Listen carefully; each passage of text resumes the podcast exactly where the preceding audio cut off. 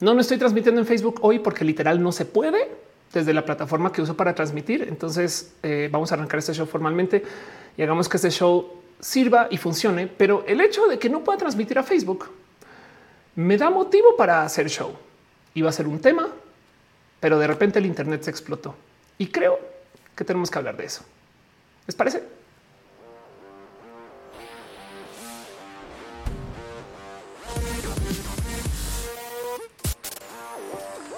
Muy buenos días, muy buenas noches, muy buenas tardes. Sean ustedes bienvenidos a ahí viene el chat, ahí viene el chat, ahí viene el chat roja. el show que se hace desde mi casa, que yo hago los switcheos, que conecto y desconecto, que yo trato de hacer que funcione, pero no siempre, que eh, se hace aquí para encontrarnos una vez a la semana y darnos un poquito de cariño, amor y sobre todo abrazos que pueden ser de millones de caminos. Este show está en vivo en dos plataformas hoy, porque la tercera pues eh, eh, eh, no está, literal no está. Ahora ya saben que cada que yo hablo mal de una plataforma me sacan de la plataforma por raros motivos. Entonces solamente voy a decir algo. Facebook es la mejor plataforma que existe, es la mejor, es el mejor lugar para transmitir. Facebook está lleno de amor y cariño y la gente que está en Facebook es la mejor gente del mundo. Aunque como no estamos allá, igual y como dice en el chat en Luis 1917, vamos a hablar mal de la de Facebook hoy que no vinieron los de Facebook. Yo creo que sí. Hoy se cayó el Internet de millones de modos entonces quiero hablar de eso. La verdad es que tenía un tema para hoy, el cómo la medicina discrimina a la gente. Entiéndase, no más por dejarlo en dicho, cómo hay medicina que está optimizada para ciertos grupos sociales o ciertas personas y todos los demás que se ajusten y por consecuencia hay un chingo de problemas y complicaciones y a la gente le vale gorro, ¿no? Es como por ejemplo el oxímetro, el oxímetro, ¿cuántos oxímetros están usando ahorita en la pandemia?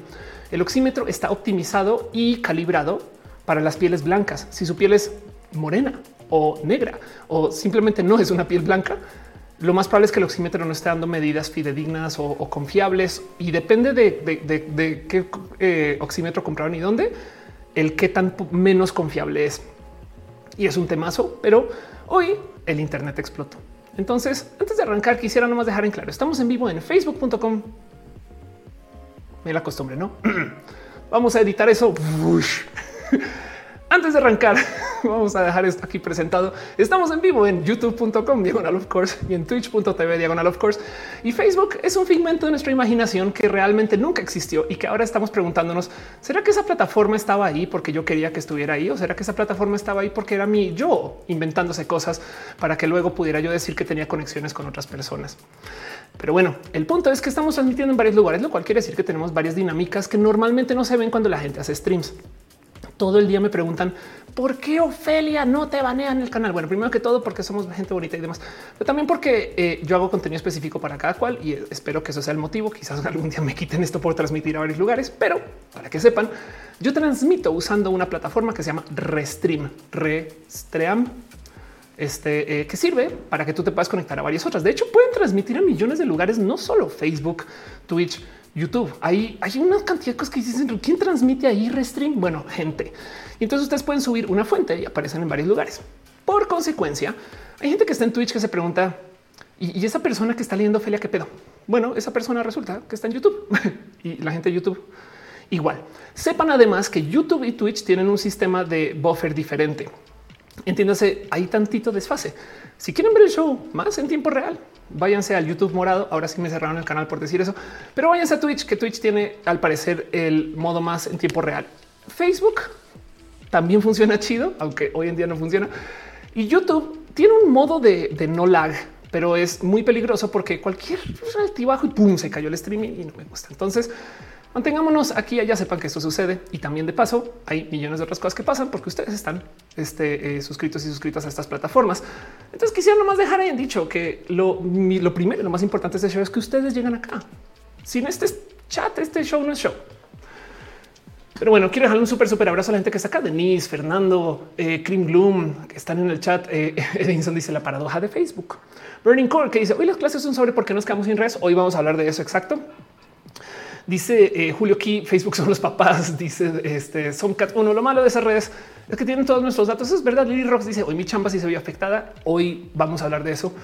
Em, pero bueno, y quiero nomás dejarle un súper abrazo a la gente chida que está suscrita, suscrita a eh, dejar sus amores y sus cariños vía abrazos financieros, o sea, sus donativos, la gente que está en el Patreon, súper especial, un abrazo súper bonito a Fikachi, a Ana Navarro, analógicamente, Ana Marquitsuru, Ballena Gordita, Guillermo Lafjar, Simahara, Cheja, Flicta, Chocuevas, Francisco Godínez, Ignis 13, Javier Tapia, Rodrigo Pérez Enríquez y a P. Gracias por su amor y su cariño. También hay gente que está suscrita en el Twitch vía Enix, Jorge Carcuya, de Patonora, R95, Leo Sánchez, Cor, José Luis 2, Jaibo 84, para Ernesto, Dimos, Favorosco, Pena Rubra, Julián Galo 6, Cadavret, Blank Ains, aquí M007. Feliz cumpleaños de paso. Si sigues por acá, Ballena Gordita también está en el chat. Crowbite, Aflicta, Carnachita, Sankoku 666. Dale caro quien se suscribió antes de que se pudiera suscribir una Fabadaba Delfis Miranda de Crazy 014, Krilanath, Hatred Girl, Musicarina, Palch en Rolf Synconit y Santos G, Serafín 9090 Sans Blue, La Bravo, Glamfart, Harngaf, Haji, BS y Bob Isagik.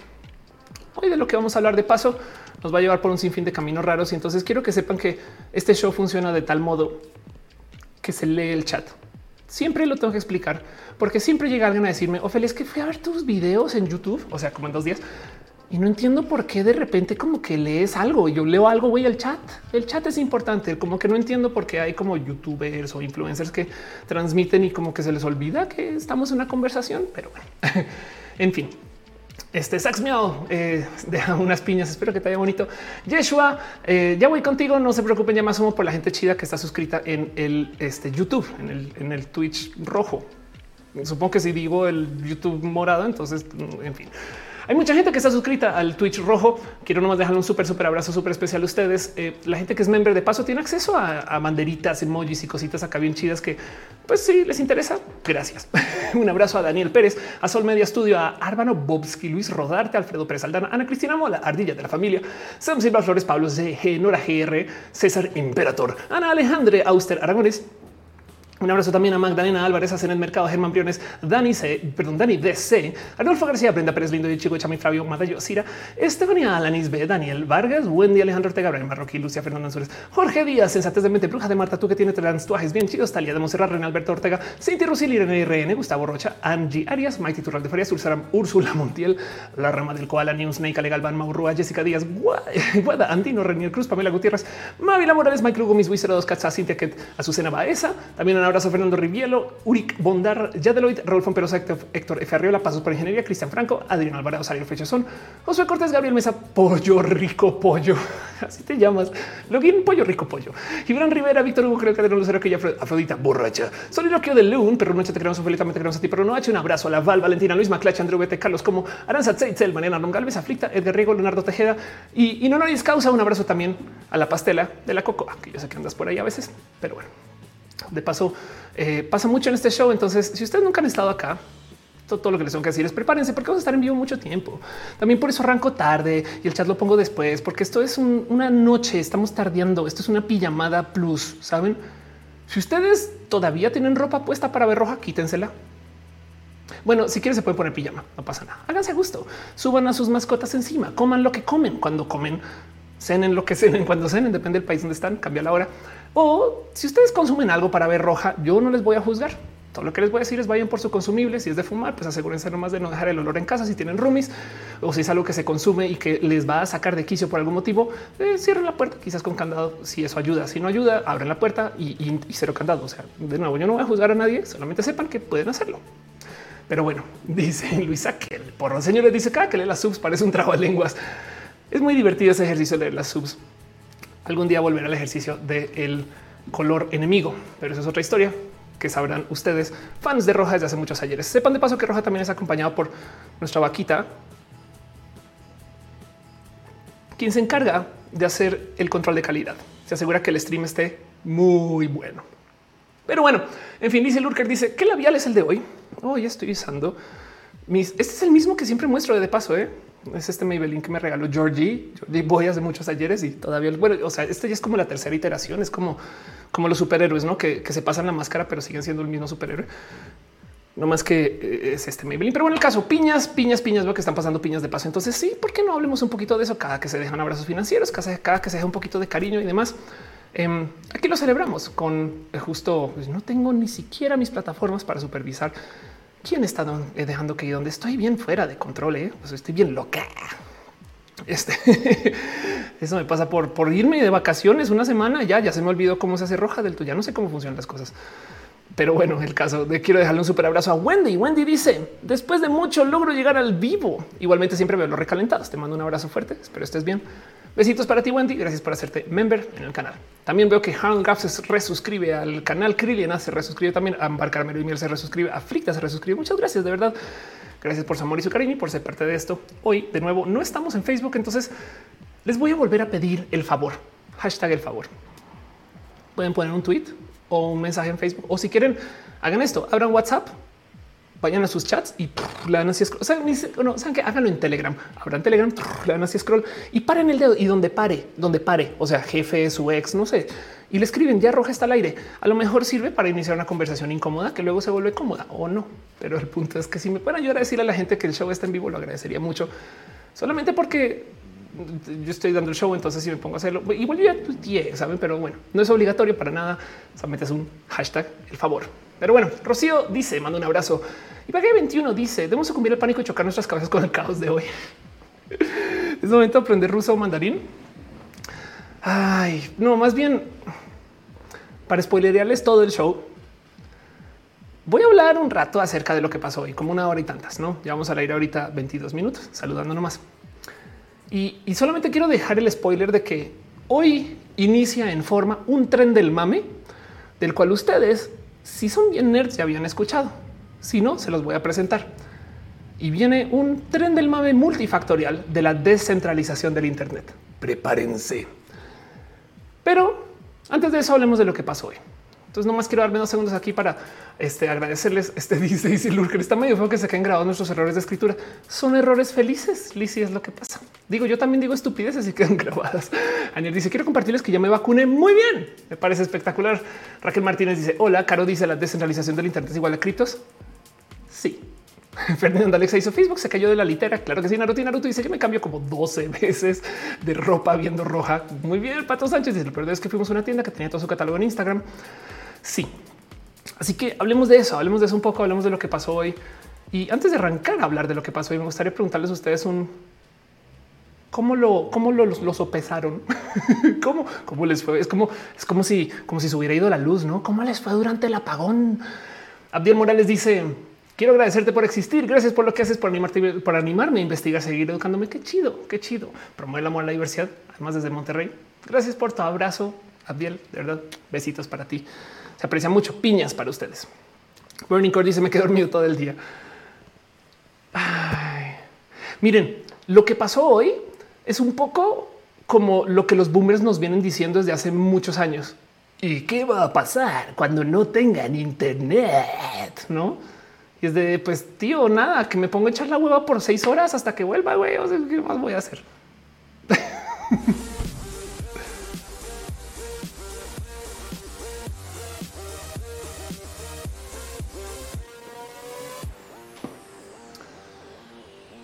del cuento es que no, no se fue el Internet, no se cayó el Internet, no se cayó una gran parte del Internet.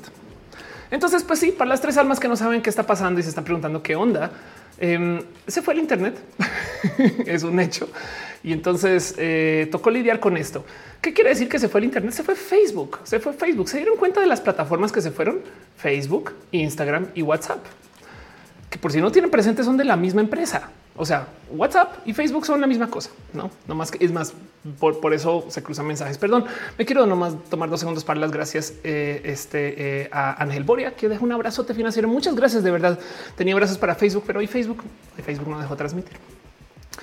Y entonces, pues claro, se cayó el Internet y, y lo primero es entender el qué sucedió y quiero analizarlo desde el cómo lo vivimos. Y lo digo porque lo primero que sucede cuando se cae Facebook es a dónde vas para enterarte que se cayó Facebook. Saben, algo pasa con nuestra psicología que cuando la transmisión está mala nos culpamos y se los digo como generadora de contenido. Cuando yo meto las patas, o sea, yo a veces he metido las patas cabrón y me disculpo con ustedes desde ya y hacia futuro y por lo que he hecho en el pasado. Pero saben, a veces, por ejemplo, tipo de mm, configure mal el OBS y entonces todo pixeleado, no está todo horrible. Es culpa mía. Pero es muy cabrón ver como la respuesta general es ay, es mi internet, güey. Y si es verdad, a mí me pasa en el otro sentido. Cuando se va la luz, cuando no conecto, lo primero que piensas es soy yo. Claro que no es Facebook. ¿Cómo se va a caer Facebook? Así que la primera etapa en las caídas masivas es el es mi Facebook, además, porque luego piensas, bueno, a mi amiga sí, a mí no, no. O sea, nos echamos la culpa que pensamos, será que sí? Y, comienza esta como oleada de gente anunciándose, sí, sí se cayó, sí se cayó, no es tu culpa, tú no estás bien idiota, no? Pero como están diciendo en el chat, dice Donovan del Valle, cuando se cae alguna red social, vamos a Twitter a ver qué dicen. Pues eso es lo primero que hacemos. Buscamos otra red social a ver qué nos comunica. Afortunadamente Twitter está cableada de tal modo que se presta para, yo creo que tener un tantito más de resiliencia, sobre todo porque es una red social en texto. Pero sí es verdad que para el momento que se cae la red, hasta el momento que nos damos cuenta, como dice Killer Queen, reiniciamos el router del celular por lo menos seis veces, modo avión, no modo avión, bajamos la app, la reinstalamos, hasta que nos damos cuenta que ya se cayó. Y entonces el qué sucedió, eh, bueno, para no clavarme mucho en esto, y yo creo que esto es lo que todos los youtubers de tecnología van a hablar en las próximas semanas o días o horas, si es que no lo hicieron ya, prepárense. Nomás quiero repasar por encimita el que sucedió y es que resulta que el Internet, por si no sabían, es una serie de asignaciones de números que se llaman la IP, la famosa IP. Y entonces cada servidor, por así decir, Twitter tiene una IP específica. Si fuéramos acá bien, nos podríamos saber las IPs de cada servicio. En vez de poner twitter.com, ponemos la IP de Twitter. Suele decir que no hay por qué aprendernos eso. Y más bien lo que tenemos es un servicio intermedio que se encarga de asignar nombres. Entonces esa cosa se llama DNS. Y el tema con el DNS es que en esencia traducen una IP a un nombre. Entonces hay millones de complejidades en entender el qué es el DNS, dónde viene, por qué, cómo es que está traduciendo ese número a este nombre y por qué y qué significa. Y, no me quiero clavar en eso porque se los juro, se los juro que eso es exactamente lo que van a hacer todas las personas que van a estar hablando de tecnología en las próximas semanas. Esto para que vean, esta es la IP de Twitter em, y el sistema de DNS tiene millones de modos de trabajar. Entre esos en particular, tiene una cosa que se llama este, el Border Gateway Protocol. Entonces, a ver si lo encuentro aquí. Em, eh, border es para la gente border, no? bueno, el caso tienen, hay un como sistema de protocolo interno para que el cómo se comunican estos servidores que ocupa Facebook. ¿Por qué? Porque no solo es la IP de eh, servidor en sí, sino también es internamente dentro de su gran finca de servidores donde está cuál, con qué datos. Cuando ustedes escriben facebook.com, millones de computadoras, no millones, miles de computadoras en potencia, por lo menos cientos, están enviando un trocito cada cual. Y entonces todo eso hay que organizarlo. Y este protocolo en específico es un protocolo que hace que se puedan administrar estos servidores de modo remoto. Por así decir, estoy simplificando las cosas. Y entonces Facebook tiene acceso a sus servidores donde sea que estén. Hay un viejísimo chiste en el mundo de la administración de servidores que cuando tú ya tienes esta capacidad de setopear tu propio servidor en casa, lo puedes perder. Entonces, este clásico chiste de güey, no sé dónde está el servidor, le puedo hacer ping, sé que está en la casa, pero mi desorden es tan grande el mierdero que no sé dónde está en mi cuarto. o bueno, también esto puede pasar cuando pierdes el Apple Watch. ¿no? ¿Dónde está? Güey? No sé.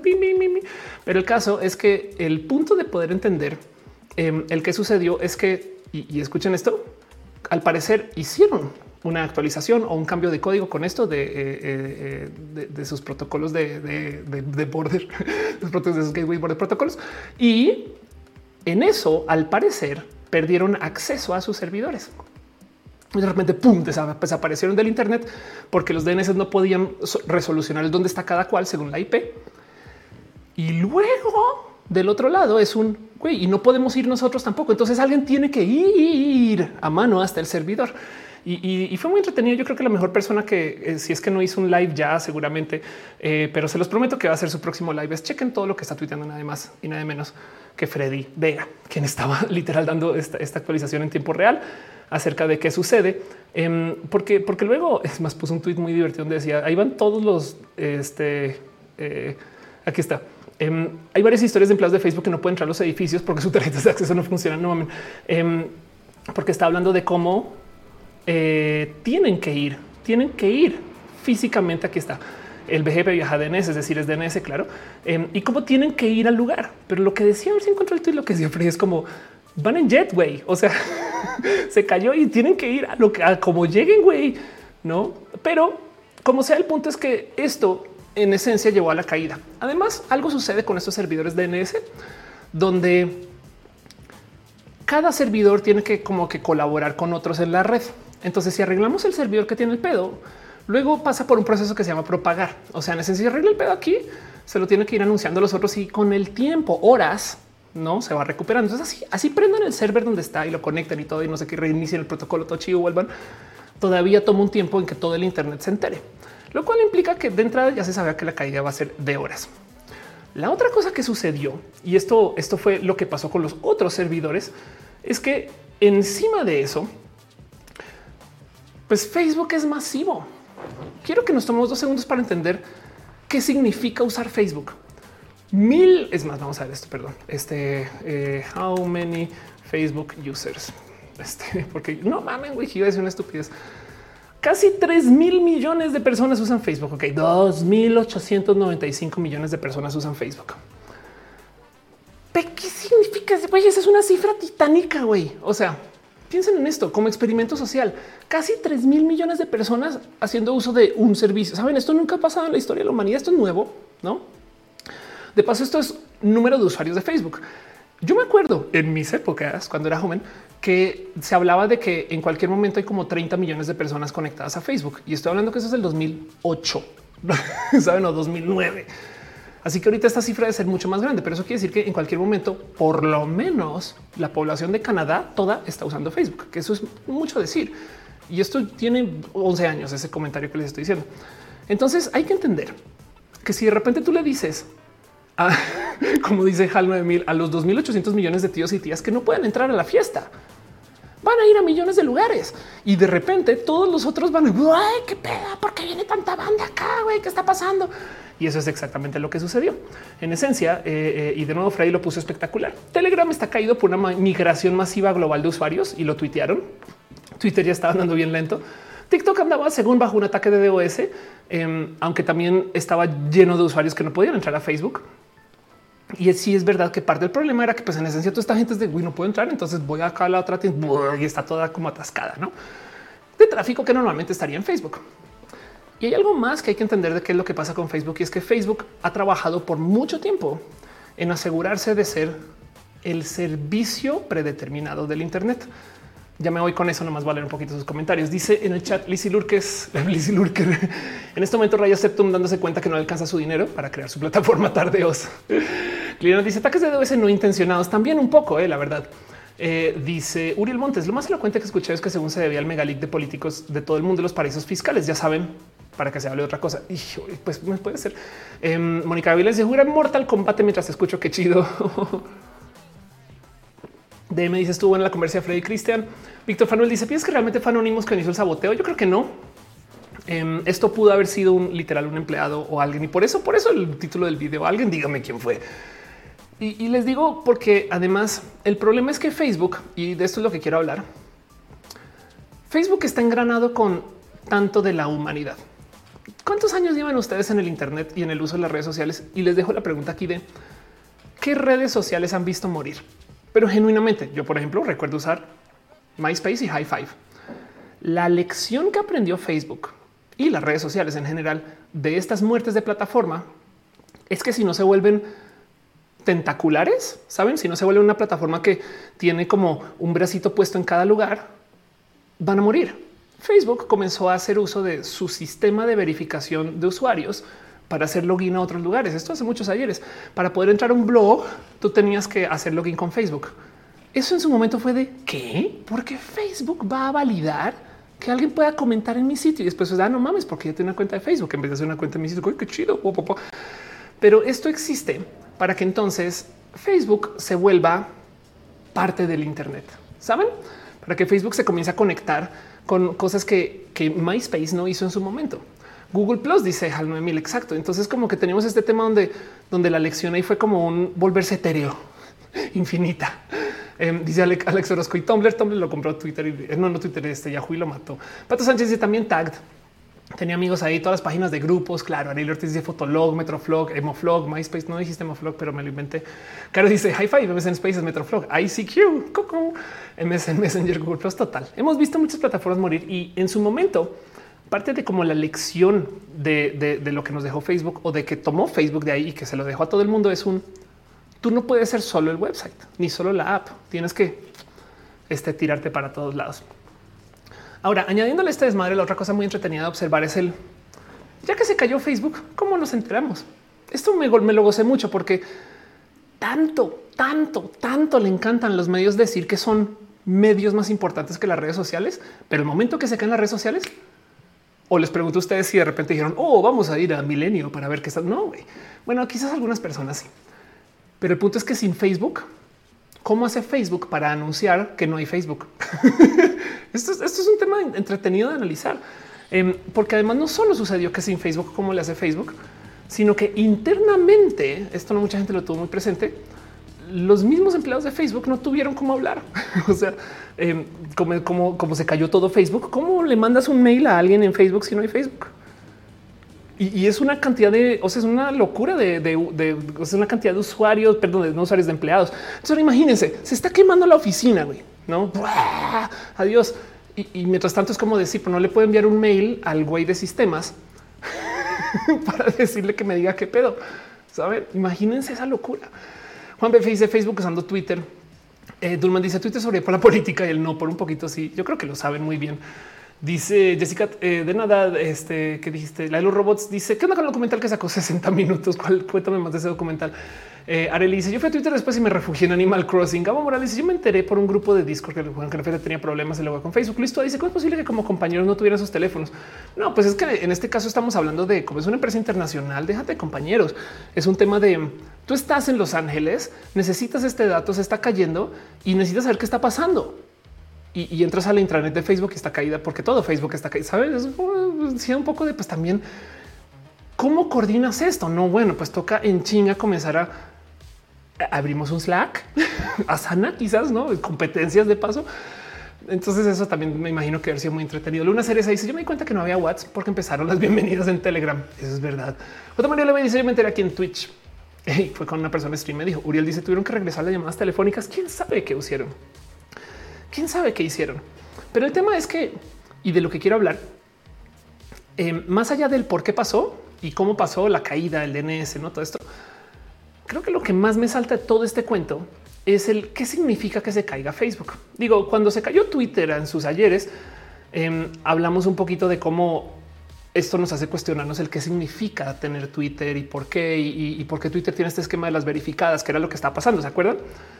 Pero del otro lado, em, la otra cosa es que el que se vaya a Facebook nos hace preguntarnos el qué significa tener Facebook. Es un chiste, es un chiste inmenso. El tema este de que los tíos y las tías pero 2.800 millones de personas usando Facebook ya es un poco más que humano. Pilar Cano dice: Yo me enteré porque Rappi me mandó un mensaje que decía que sacara mi tarjeta de crédito en lo que regresaban las redes. Wow. Dice y Luis, la banda mandando SMS como los cavernícolas. Otra María le dice: El que se ha caído fue una pérdida millonaria. Exacto, exacto, porque además Facebook para muchas personas es el Internet. Eso es algo que Freddy y Cristian están hablando en vivo, pero quiero como clavar un poquito más en ese tema. Freddy Cristian de paso, por si no lo ubican, la gente chida de Platzi. Em, pero eh, Facebook, por ejemplo, tiene un esfuerzo que se llama internet.org, que es un poquito eh, fail, no? Pero bueno, de todos modos, fail para acá. Eh, internet.org ahora se llama Free Basics y básicamente fue un esfuerzo de Facebook de llevarle a y esto pasa en varios países, no sé si en México de paso, pero de llevarle acceso a una versión chiquitita del Internet a un grupo de personas gratis. Pero ojo que esa versión chiquitita del Internet está toda dentro de Facebook. Ahora, para que entiendan esta locura, en China existe esta cosa que se llama WeChat, que es una aplicación que básicamente tiene todo adentro. Entonces, de muchos modos, WeChat es el Internet para muchas personas. Tú puedes hacer lo que quieras, puedes vender, comprar, transaccionar, pagar, eh, eh, eh, rentar, comunicar, de todo dentro de WeChat. Pues en Facebook, evidentemente, para muchas personas también. Y el trabajo de Facebook ha sido sembrar la leyenda de que Facebook es el Internet. Hay países donde de plano no tienen acceso al Internet en algunos sectores del país, pero sí tienen free basics. Y ve, tienes una tarjeta SIM de Telcel, entonces tienes acceso a este. Eh, vamos a ver, vamos a ver qué nos da, qué nos da free. Ah, nos dice acá que nos da free basics. Eh, pero tienes acceso a ciertos contenidos específicos que pasan por Facebook y te los dan siempre y cuando tengas un acceso al servicio celular. Y lo impresionante de esto es que ya no lo, normalizamos. Nos parece lo más casual que vamos y contratamos un plan y tenemos Facebook gratis. ¿Por qué creen que yo transmito a Facebook? Porque hay mucha gente que solo puede ver roja en Facebook y ya. porque Facebook viene gratis con su plan de datos. Y, pues, ¿qué dices de eso? Pues nada, pues existe, ¿no? Pero piensen ustedes que del lado de Facebook, eso es su trabajo, asegurarse que Facebook en la cabeza de muchas personas sea el mundo.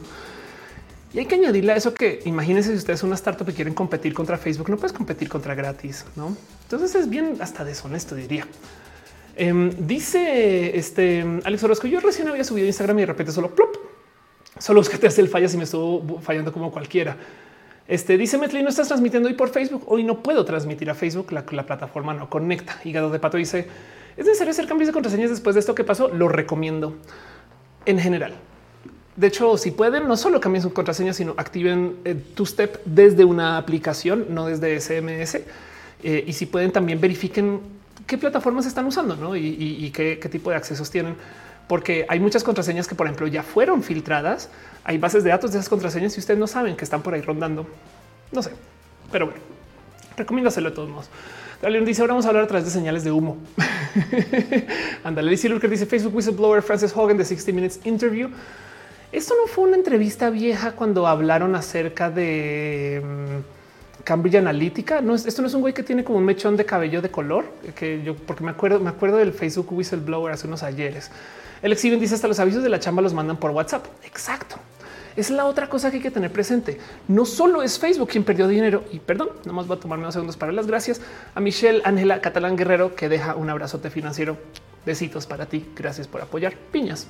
Gracias por ser parte de esto. Hablemos de eso. No de que Facebook perdió varo porque lo perdió. O sea, cada segundo que estas plataformas están caídas pierden dinero. ¿Por qué? Porque los anuncios que están mostrando cobran dinero. cada vez que no se muestra, no se factura. Fin. Pero del otro lado también hay un chingo de gente que no pudo hablar hoy para su trabajo y no fue su culpa.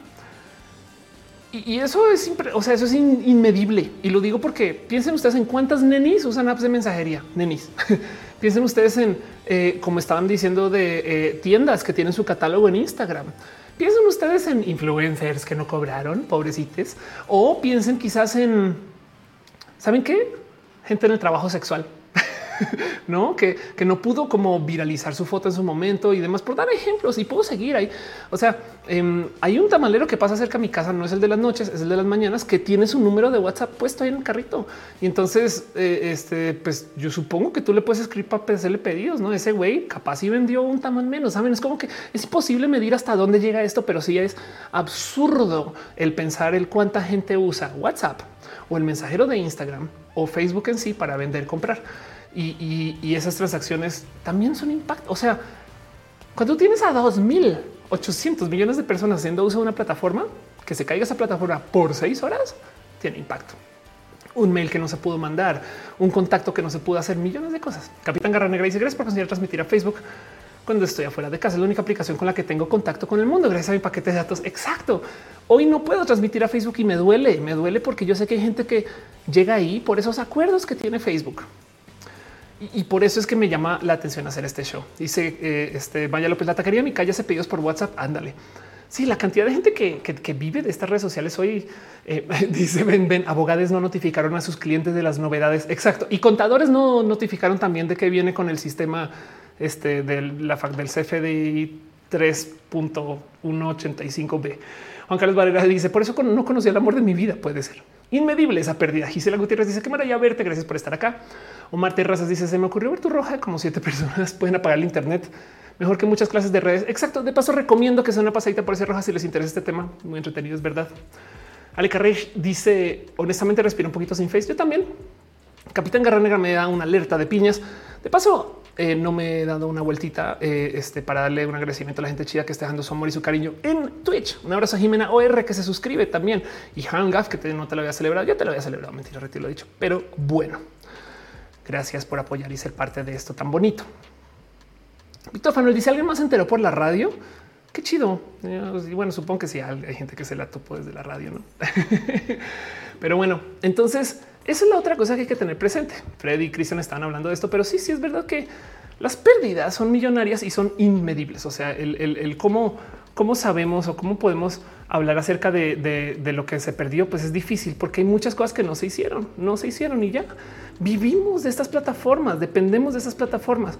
Eh, eh, y por ejemplo, una cosa que yo la sentí, Freddy Vega luego también la dijo, es que yo, por ejemplo, perdí contacto con mi familia, no? Yo tengo un chiste que digo así como muy a calidad de en reuniones sociales donde yo le digo a la banda, sí, mi familia estamos muy unidos porque tenemos muchos grupos de WhatsApp, pero es verdad, saben, y más cuando tú no vives en el país o en la ciudad donde te diste a crecer, no? Ale Carrich dice: Yo me enteré por Twitter y la radio. Arnulfo García dice todo por cenar. Twitter se saturó. Es verdad, se saturó. Y hay algo que decir ahí acerca de, cómo Twitter sobrevivió todo esto. Pero pues la pregunta, la verdadera pregunta es un cuánta gente no pudo trabajar hoy chido, saben? Y, yo sé que nos suena muy como al chaval súper cool que les no, hay gente que es más, ahí les va. Hay gente que no pudo chismosetear algo que normalmente chismosetea en clase y entonces ahora eso le afecta de un modo u otro. Hangout dice Telegram se cayó también un rato. Sí, por la horda de gente que se fue para allá. Y Liana Aguirre deja un abrazo financiero. Gracias, piñas para ti, y Gracias por ser parte de esto. De verdad. Y dice hígado de pato. Mi madre me pidió que le instalara el Telegram.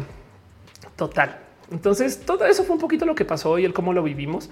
Em, y, yo creo que la conversación que quiero tener alrededor de esto es esa conversación del qué significa este mundo donde tanta gente hace uso de una plataforma, porque una de las cosas que viene ahorita a raíz de esto ya venía, ya se estaba hablando, pero estaba, se estaba hablando como aquí en el cajón, no aquí en el cajoncito tenía una nota guardada, la sacaban desde cuando lo volvían a guardar. Una cosa que se discutía mucho, en que se discute mucho en el mundo de la gente de las criptomonedas y son de esos que vienen de la nerd es que prepárense, prepárense, porque esto va a ser el tren del mame. Después de esta caída, se los juro que por lo menos una semanita se va a hablar de esto. Y es que el Internet está roto desde hace muchos ayeres y yo vi cómo se rompió. yo tengo esa edad. Por si no lo tienen presente, hay muchas definiciones de qué es el Internet y qué es la información del Internet. Evidentemente, y donde sea que le busquen, los dos servicios que más dominan el acceso al Internet son de dos empresas. Bueno, tres añadimos a Apple, bueno, cuatro con Microsoft. Ok, en fin. Pero los websites que dominan el Internet son o Facebook o Google. Y es impresionante que estos dos nunca se van a poder comer el uno al otro, a menos que, bueno, primero que todo, ya no, lo van a dejar por esto de, eh, cláusulas de monopolio, pero espero que no lo dejen. Pero segundo, no pueden colaborar esas dos porque tienen una visión muy diferente de qué es el Internet. Y esto es una decisión que tú tienes que tomar cuando haces bases de datos. Y yo sé que ustedes no trabajan haciendo bases de datos, entonces nomás les dejo ahí, bueno, capaz si alguien sí, eh, pero nomás les dejo ahí un pequeño saber de que cuando tú vas a organizar así una basecita de datos en Excel, saben en Excel si quieren, la primera decisión que tienes que tomar es cuál es el centro de la información. Por ejemplo, si vamos a hacer una base de datos de teléfonos, ¿qué es lo más importante? ¿El teléfono de una persona o el nombre apellido de la persona? Y eso que esta es una decisión fácil. Pensemos en las decisiones que tomaron Facebook y Google acerca de sus servicios. Para Facebook, el centro de la información, el dato más básico de todos, al cual luego tú le añades aristas, es el quién es la persona, la gente. Para Google, la información en sí es una unidad y entonces lo que dice Google es que quieren organizar la información del mundo. ¿Cómo se choca esto? Por así decirlo, desde la filosofía de la, de la informática o de las redes. Pues que si tú quieres saber algo de Ofelia Pastrana y tú das con su perfil en Facebook, tú sabes de quién es Ofelia, quiénes son sus familiares, dónde ha estado, con quién ha estado, qué come, qué le gusta y algunas cositas que ponen su muro, ¿no? Pero si tú quieres saber algo acerca de quién es Ofelia Pastrana usando Google, lo que vas a encontrar es la información de Ofelia Pastrana, porque la persona no es el centro. Entonces vas a encontrar en qué entrevistas ha estado, quién ha hablado de Ofelia, qué se ha mencionado de Ofelia, cosas que en Facebook son muy difíciles de encontrar. Por eso es que en Facebook les va tan mal con el cómo muestran videos, porque los videos técnicamente le pertenecen a una unidad persona. Y yo sé que ahora hay páginas que son como personas este, eh, abstractas, pero aún así, si ustedes quieren navegar los videos de algo, tienen que ir a la página y luego ver videos. Y mientras que Google, que asume que la información es el centro, le vale gorro quién está en los videos y el video en sí es el centro de la base de datos. Bueno, uno de los puntos de la información. Y esas dos filosofías chocan porque tú no puedes organizar por una o por la otra al tiempo y en paralelo. Y ese es uno de los millones de modos en los cuales podemos definir el que es el Internet, porque igual el Internet es solamente la transacción de datos sin importar lo que se está transaccionando. A lo mejor el Internet para ustedes es que existe un protocolo que se llama TCP/IP. Entonces, esta discusión es deep, profunda este, eh, eh, eh, y, bien compleja. Me tomo dos segundos para un súper abrazo a Angélica Porras en el Vera, quien deja un chiva. Piñas para ti. Gracias. Gracias por ser parte de esto también. Gracias por apoyar. Licia dice: Mira que un amigo estuvo hablando con sus compañeros desde su correo institucional del colegio. Angélica dice piñas para off. Em, dice así que aquí Salvador, si se cae más o web services, ya valimos. Pero bueno, em, y dice: Hola, estoy muerto. Nunca no des, nunca des nada por hecho. Darkaro dice human centric versus compute centric es más como human centric versus data centric. Y la misión de Google es eso, organizar la información del mundo. Infocentric puede ser. Oscar que dice como marketing la pregunta más importante es quién. Total. No México en Facebook son 12 personas. Antropocentro versus data centro. Gracias. Hechitivas. Exacto. Y entonces varía el saber eh, este, eh, eh, quién es quién en el Internet. Y justo porque, porque, porque también navegamos de modos muy abstractos. Entonces nos sintonizamos diferente a el qué es qué. O sea, la, resolución de esta pelea que yo me acuerdo cuando comenzó, yo me acuerdo que habían artículos diciendo uh, Google y Facebook van a organizar el Internet de modos diferentes, porque en esencia, por si no tienen presente, Google tiene una copia del Internet. ¿Por qué googleo tan rápido? Porque cuando ustedes hacen una búsqueda en Google, no están buscando en el Internet, están buscando en el índice del Internet.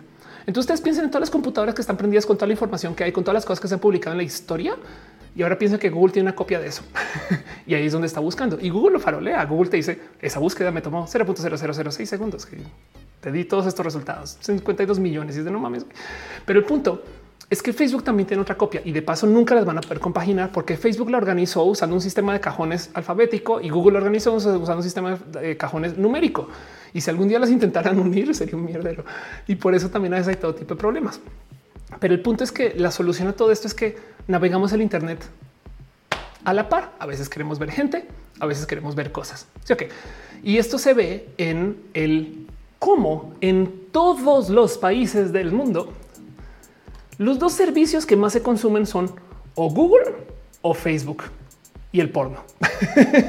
Saben? O sea, hagan este ejercicio, busquen los top websites de cualquier país o cualquier ciudad y van a topar que siempre es o Google o YouTube o Facebook.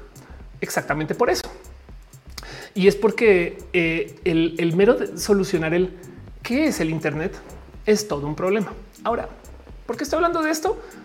Porque según el qué es el centro de la base de datos, entonces tú defines el lenguaje neutro que vas a usar para comunicar cada base de datos internamente. O sea, lo que se le llaman los protocolos.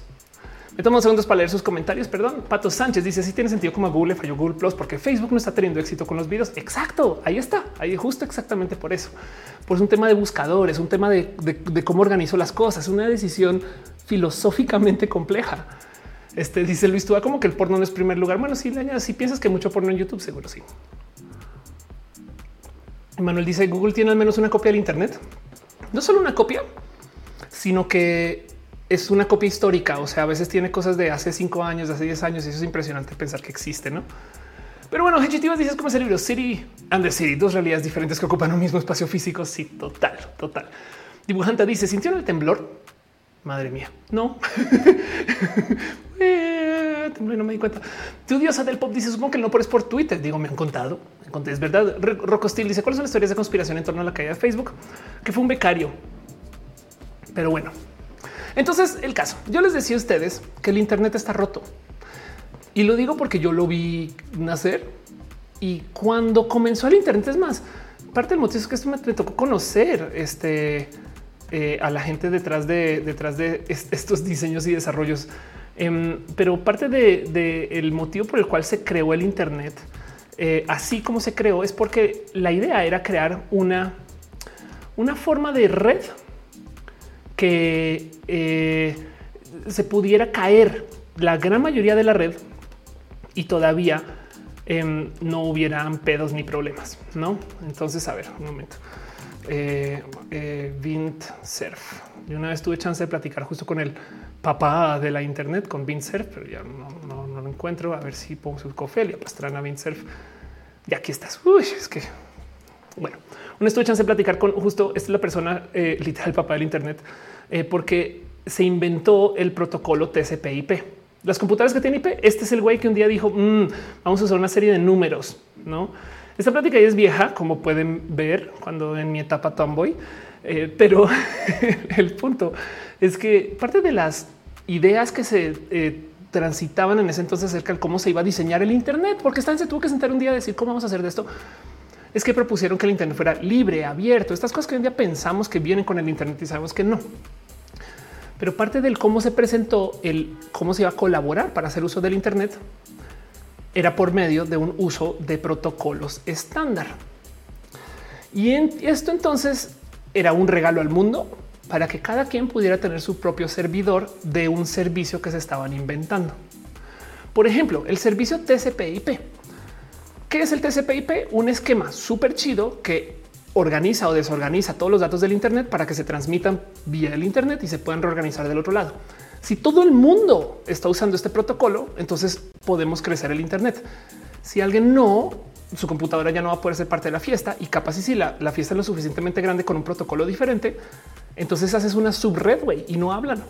Y por eso a veces se habla de la red oscura, no porque usan protocolos diferentes. Pero el punto es que lo que querían estas personas era decirle a todo el mundo: llévate el protocolo, güey. Haz uso de este lenguaje libre y abierto.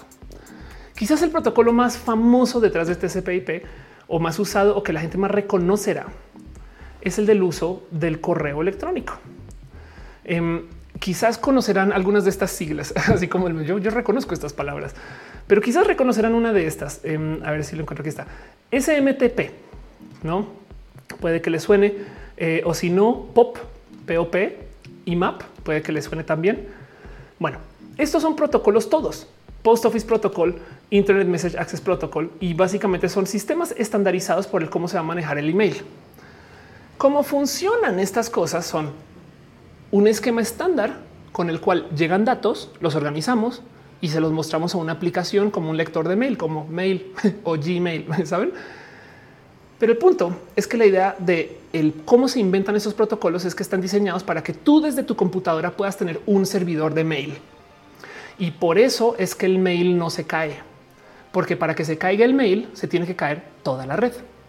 La idea del Internet, según el cómo se diseñó originalmente, no es tan bonita si lo quieren ver. Bueno, depende de su, posición con el tema de lo militar.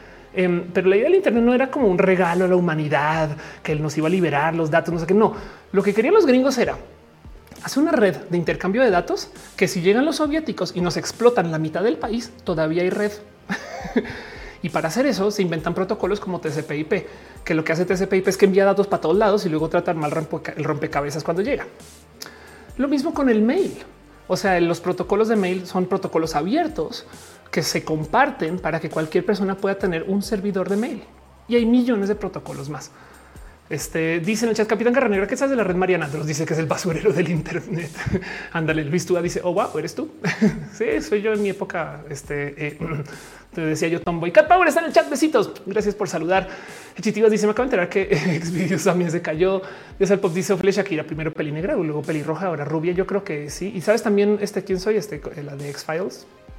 Pero bueno, o también eh, eh, este, la Black Widow pasó por eso, no?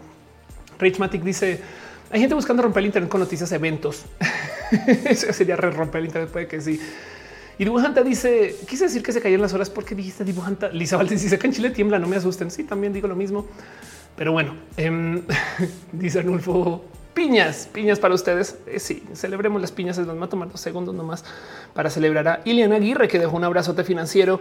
Angélica Porras en el Vera también. Em, gracias por su cariño y su amor. Brian Hill se suscribe en Twitch. Muchas gracias por tu cariño y tu amor. Recuerden que se suscriben en Twitch, este, eh, cada suscripción le da un abrazo a un gatito. Es muy importante dejar eso en dicho, pero bueno. Volvamos entonces a lo que estaba diciendo, em, porque de lo que quería hablar acerca de cómo yo vi que el Internet rompió es que el Internet originalmente se propuso como esta cosa súper noble, porque voy a decir noble porque me gusta más eso que decir está optimizado para la guerra, pero noble, donde la idea era hacer protocolos que cualquier persona pudiera implementar. Nunca se iba a caer el email, Nunca se iba a caer el email si todo el mundo podía tener su propio servidor de mail. No se cayó todo el Internet. Saben que yo prendí una computadora, le puse el protocolo y ya puedo enviar cosas a otras computadoras que estén en una subred. Eso es muy poderoso. Pero luego de repente llegaron las bestias, llegaron las empresas que dijeron, sabes qué? Está muy chido, pero el problema de los protocolos abiertos es que todo el mundo ve todo. Y cuando digo todo el mundo ve todo es un em, uno, dependemos de personas terceras para mejorar el protocolo. Y dos, también si hay un error, una falla, un tema, le afecta a todo el mundo. Pero en la visión de la gente que trabaja en el código libre, código abierto, pues técnicamente el que esté frente a los ojos de todo el mundo implica que cualquier persona lo pueda arreglar en chinga, no? Porque, porque es de güey, esto pasó y no mucha gente está, no? Mientras que si las cosas son como muy de, tras bambalinas, es de hoy hay un pedo, güey, pues nos dan enterada, güey, no? Y ahí se queda. Pero como sea, el punto es que comenzaron a llegar estas empresas que dijeron vamos a hacer nuestra propia red privada, donde aquí eh, me vale gorro los protocolos abiertos. Una de las más grandotas en su momento, porque les estoy dando una clase de historia del Internet, es nada más y nada menos que BlackBerry, RIM. Este es un artículo del 2009 donde hablaba de algo que la gente no estaba acostumbrada a platicar. Se cayó BlackBerry, se cayó BlackBerry. ¿Cómo que se cayó? O sea, el mail no se cae para que se caiga el Internet. Hay que tumbar el mano, pero se cayó. ¿Por qué? Porque todos los mensajes de BlackBerry pasaban dentro de BlackBerry. ¿Por qué? Porque eso dijeron, esto es nuestro servicio y vamos a controlar todo lo que entra y todo lo que sale. Facebook también estaba haciendo lo mismo, Twitter también estaba haciendo lo mismo. Y el tema es que eh, se inventaron una cosa que me dio, me da mucha risa que, que lentamente la han ido asesinando también, pero esto fue parte de lo que hicieron estas empresas. Nos ofrecieron acceso a sus datos, a su propio como jardín personal, vía una cosa que se llama las APIs. Em, entonces las APIs existen desde hace muchos ayeres, por supuesto, son interfaces de programación em, y son como de cierto modo una suerte como de acceso limitado a los datos de la plataforma. Entiéndase, si yo soy Facebook 2, ¿no? Y le doy acceso API a la gente que programa, les podría dar nombres de usuarios, teléfonos y no sé qué. Y, había una época donde daban tantos, tantos accesos a tantos datos de la base de datos privativa de alguien que una persona podría en esencia clonar el servicio. Entonces ahí es cuando te encontrabas con una app de Twitter que no es hecha por Twitter, pero que podía hablar con Twitter, pero no es de Twitter. Saben? Hablaba vía la API. Esto era como el modo de decir, si sabemos que nuestro protocolo es cerrado, que los datos están en nuestros servidores, que nadie puede tener un servidor de Twitter en su casa, pero les damos acceso. Entonces crean un ecosistema alrededor de lo que tenían en sus aplicaciones. Esto también yo lo viví. Dice Ángel Boria, ¿cómo funciona la intranet? Eh, pone que de modos muy similares son, son, son websites de los cuales requieres estar dentro de una IP específica para que acceses. Eso podría ser. Denise, gracias por compartir. Están preguntando por mi cuenta de TikTok. Ahí estoy. Estoy como, of course. Eh, yo me la paso peleada con TikTok. De repente me dan como estos tramos de meses donde sí comienzo a subir contenidos, pero bueno, decía que eso ya estaba ahí quejándome cuando se caía BlackBerry. Sí, es que las caídas de BlackBerry fueron nuevas a la cultura del Internet, como que no pasaba. Entonces no teníamos este como consenso de hoy se puede caer todo. Y el tema es que con el tiempo las aplicaciones y, las empresas que manejan estas aplicaciones comenzaron a lentamente ir asesinando sus APIs. Esto también fue muy dramático, es parte de la historia del Internet. Pero Twitter, por ejemplo, de repente 10 mil aplicaciones ya no funcionan, Facebook también. Y fue muy cruel porque fue como, miren, es el equivalente si de repente Uber automatiza todos sus coches y entonces ahora todos los choferes de Uber que y las choferes quedan así, pues de qué pedo, güey, te ayudamos a crecer y nos diste la espalda. Sí, así tal cual. Estas aplicaciones, estas empresas le dieron así chance a que un chingo de gente hiciera plugins, extensiones, clones, lo que sea, unas muy cool, muy chidas. Y luego dijeron, ah, cuando ya crearon un sinfín de usuarios que les gustaba Twitter, no por Twitter, sino por la app de Twitter que hacía uso de la API, que luego la mataron y Twitter comenzó a decir, pues aquí controlamos todo, pero no solo Twitter, o sea, todo el mundo comenzó a hacer esto. Y voy a ponerle una fecha a esto, es más, puedo ver este artículo, que esto fue con el 2016 al 2018, póngale, por si lo vivieron, capaz y si lo recuerdan. Y si no tenían presencia de lo que estaba sucediendo en ese entonces, entonces esto se los dejo ahí a su saber, porque lo que viene ahora es muy entretenido de observar yo siento que hay es que miren nada en contra. Le tengo mucho cariño a la gente que vive y convive con la cripto, pero sí me queda claro que hay como cripto fiebre y está bien porque eso mantiene las cripto andando y es importante. Pero de repente, la gente que trabaja o que convive con la cripto, con las monedas, criptomonedas, ahora está hablando de una cosita que literal es eh, mm, el próximo tren del mame. Nada en contra, porque sí tienen la razón. O sea, si están hablando de eso, solamente que acá viene la viejita del Internet a recordarles que esto no se lo está inventando la cripto. El tema es que eh, lo que va a suceder o lo único que nos puede salvar de que se siga cayendo Facebook o se siga cayendo Instagram o, Telegram o demás es que estas empresas comiencen a descentralizar sus servicios. Pero esto es un pedo porque tienen control de todos los datos. Obviamente no van a de repente decir, ah, mira, aquí es como te conectas a la base de datos. Sí, solo porque sí. Es más, se podría abusar mucho de eso. Y el tema es que eh, existe una prepárense. Esto de esto es lo que está hablando Cristian eh, hoy, pero si ustedes no están en cripto, les digo desde ya prepárense para este tren del mame, porque esto se va a hablar bastante. Existen unas pequeñas definiciones de lo que es el Internet. Cuando se propuso el Internet originalmente, eran estos modos de consultar información que estaba por ahí en un website. Tú ibas a este eh, el heraldo.com, bueno, un periódico y te daba la noticia de repente apareció la tecnología para que tú puedas comentar en los websites. Entonces, como la conversación ahora se volvió de doble sentido, algo que llevamos por hecho, se inventaron esta cosa que fue el tren del mame más cabrón del 2009 como al 2014 o algo así. Fue un imparable. O sea, no podías hacer una presentación de creativos donde no dijeran web 2.0 y la web 2.0 tienen iconos específicos y una cantidad de cosas. Pero el punto es que la famosa web 2.0 era esta Internet donde tú podías responderle a la gente que publicaba información. Ustedes puede que no les haya tocado, pero esto era inmamable. el tema con la web 2.0 era que todo el mundo decía llegó el futuro, ahora todo va a cambiar. No, no, no, no es la web 2.0. Bueno, y luego el tema es que como retomando esta conversación, de lo que yo les estaba diciendo, de que era antes el Internet alrededor de la información de la gente o el Internet alrededor de la información de la información, con todas estas redes sociales que salieron en la web 2.0, comenzaron a hablar de una cosa que se llamaba la web 3.0, que le llamaron la web semántica. En la web semántica, entonces era esta web que se organizaba por medio de los enlaces. Lo que proponía la web semántica en esencia era que decía Google ganó. Google gana porque entonces Google se organiza por medio de los enlaces y los y la información que existe en cada documento. Entonces comenzaron a hacer esta propuesta lo que se llama la web semántica y eso le llamaron la web 3.0. Que a mí honestamente siempre me dio mucha risa porque web 2.0 era porque era de dos vías. Antes se decía el Internet y la web 2 era de dos vías. Entonces, cuando llega la web 3 no es de tres vías, no? Pero como claro, como se llamó 2.0, la gente dice 3.0. Pues bueno, el caso es que eso pegó y funcionó. Pero en el inter, en el inter de eso, en paralelo, la gente que maneja cripto tiene un vicio, una maña.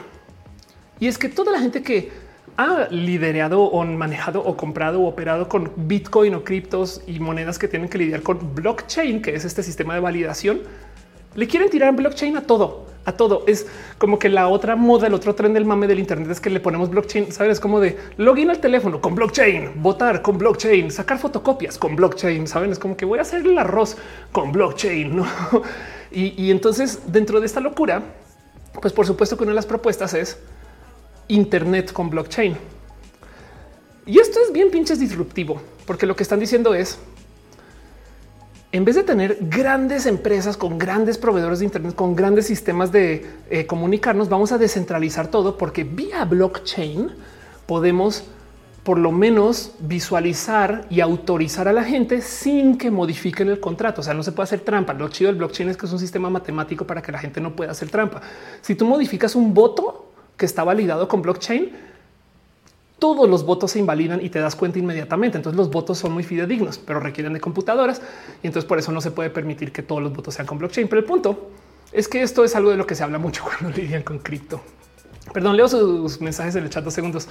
Dice David Brochero, ¿cómo sería cocinar con blockchain? Este, todos los eh, granos de arroz sabes que son diferentes. Dante Seca dice, pues me di cuenta que muchos de mis contactos se unieron a Telegram. Y sí, eso pasó, eso pasó. Jesús dice, un artículo de HL Supply Chain que comenzarán a utilizar blockchain para sus cadenas. Exacto. Eh, Mariano Oreste dice, bueno, provoca más desabastecimiento informático. Provoca más consumo porque mm, El problema del blockchain y el por qué se queja la gente de Bitcoin es que si tú tienes un servidor, ese servidor sabe que es todo lo que está pasando en su casa, no? Si tú estás validando con blockchain, tienes que es como es como la tanda para que la tanda funcione, todo el mundo tiene que, tiene que estar diciendo qué pagos ha hecho, cuándo y se corroboran internamente. No, no hay como un jefe de la tanda. A veces sí, pero pues por lo general la tanda se tiene que verificar contra todas las personas. Ya pagaron, ya pagaron, ya pagaron. Mientras que eh, el banco sabe a quién le pagó y esa es la diferencia. Así que si usamos blockchain para validar todo, necesitamos estar validando todo el día y eso consume un chingo de ciclos de computación. Y por eso es que dicen que, que Bitcoin va a polución demasiado. No sé qué. La verdad es que el email también es una cosa horrible de consumo de este CO2 y demás. Pero el punto es que ese es el, ese es el problema. Dicen, ya están hablando de anónimos otra vez. Eh, Dante se dijeron Minecraft en Twitch. Andale, Arnulfo dice que es la tanda. La tanda es una costumbre mexicana para prestarse dinero que es como muy, no quiero decir de barrio, pero es muy como de eh, cuates, puede ser, o de oficina, puede ser algo así. Fernando Alex dice blockchain es para cripto como Star Trek para roja. Un poco. Dice Mateo, ¿qué tal los videojuegos con los que puedes ganar cripto? Pues en esencia lo que estás haciendo es que estás dando tu computadora para que haga cálculos, esos mismos cálculos de validación. Em, y entonces en esencia te pagan cripto. Por eso no la tanda es una trampa, dice Cat Power. Yo estoy totalmente de acuerdo con eso, eh, sobre todo porque son tan informales, pero también esa es la idea del Bitcoin. El Bitcoin y el blockchain son informales, no más que las computadoras y la tecnología es tan chida que podemos confiar en esa informalidad. En esencia, esto es lo que es el Internet descentralizado, un Internet informal. En vez de pasar por, imagínense esto. A ver, ahí les va. Ahí les va un ejemplo del Internet descentralizado. Hay una serie de apps que funcionan para mensajearte cuando la gente eh, está, por ejemplo, en protestas y se cae el Internet. ¿Cómo? Pues cada teléfono que está en la protesta hace un nodo al teléfono vecino. Y entonces no hay Internet de Telcel, no, no hay Internet, punto. Pero los teléfonos que están ahí tienen una pequeñita red interna y entonces hay un pequeño Internet que se da. Imagínense ahora si esto fuera toda la ciudad Ahora, ¿quién necesita Telcel? Bueno, en algún momento alguien tiene que tener un contacto al Internet para jalar los datos, no? Pero deja muchas dudas. Por si no sabían, así funcionaba Skype cuando lanzó. El protocolo que usaban era literal peer to peer, o sea, lo que eh, luego se popularizó con este eh, torrents y estas cosas. Pero en esencia, si tú tenías Skype abierto, tú le estabas prestando tu Internet un poquito a tus vecinos también. Por eso cuando abrías Skype, no sé si todavía sucede, pero cuando abrías decía hay tantos usuarios en la red, porque mientras más usuarios están conectados, más fuerte era la señal de Skype. Y, por eso funcionaba también. Tú no tenías que tener internet tan chido siempre y cuando tu gente vecina cercana o en la oficina saben como que se pudiera compartir. Es internet informal es Internet de cuates, de, tanda, de, mano a mano. Bueno, esa es un poquito la propuesta que quiere hacer todo este tema del Internet descentralizado. Pero y, nada en contra de eh, Cristian Mandergens. Le quiero, le amo. Solamente que se habló de esto muy por encima. Seguramente tiene un curso o una práctica muy chida donde lo habla más a fondo. La web test tiene un problema muy cabrón y es que habla solamente acerca de la idea de descentralizar. Pero si los servicios no quieren descentralizar, vale gorro porque tú tienes este sistema súper chido para llegar hasta Facebook, pero una vez dentro de Facebook tienes que pasar por el bouncer y dentro del, del sistema del bouncer tienes que usar lo que Facebook diga. Y entonces lo digo porque la otra cosa que está pasando es que las empresas solitas están, pues de modo, por ejemplo, Twitter ya lo anunció, están buscando caminos para descentralizarse. Y esto es inmenso. O sea, primero que todo es del 2021, saben? Pero Twitter tiene una anunció su visión para descentralizarse. O sea, así como hay el protocolo del email, Twitter quiere que exista el protocolo de Twitter. Pero esto quiere decir que cualquier persona podría tener un servidor de Twitter en su casa. ¿Y qué significa eso para la seguridad de los datos? No es una, es una pregunta compleja, saben? Este me han dicho varias veces que hay un punto rojo. Me gustaría que me dijeran dónde es el punto rojo o si yo esto es un saben que esto es una versión del Internet como cuando le pones el láser a la profe y la profe entonces camina y persigue el láser. Me están haciendo eso o si hay un punto rojo. Puede ser que la cámara tenga un punto rojo. Em, a veces les ¿quieren, quieren, que les diga cuáles son mis puntos rojos. Por ejemplo, em, no sé si alcanzan a ver. Eso es esmalte. entonces, capaz y por allá dejen la cámara pegada esmalte. Pero bueno, dice Edgar. Entonces, si funcionan los AirTag de Apple, creo que sí.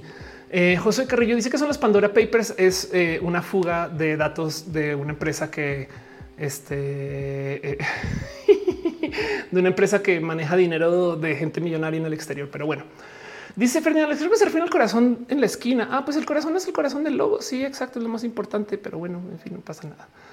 Em, si no, no pasa. Si no, saben que imagínense que es una mira y están en FPS.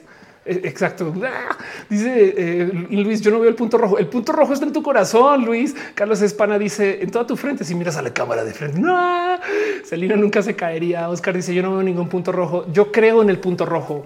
Yo, yo, yo entiendo que el punto rojo es parte de es como los gatos, em, pero bueno, en fin. Pero entonces a eso les traigo hoy. Hoy quería hablar de esto porque uno sí se cayó el Internet y quería como nomás repasar el por qué. No, ¿por qué? Pues porque no es todo el Internet, pero somos tan dependientes de Twitter que yo creo que tenemos que tener una conversación eh, eh, de el qué significa Twitter hoy y qué significa Facebook hoy y qué significa TikTok hoy.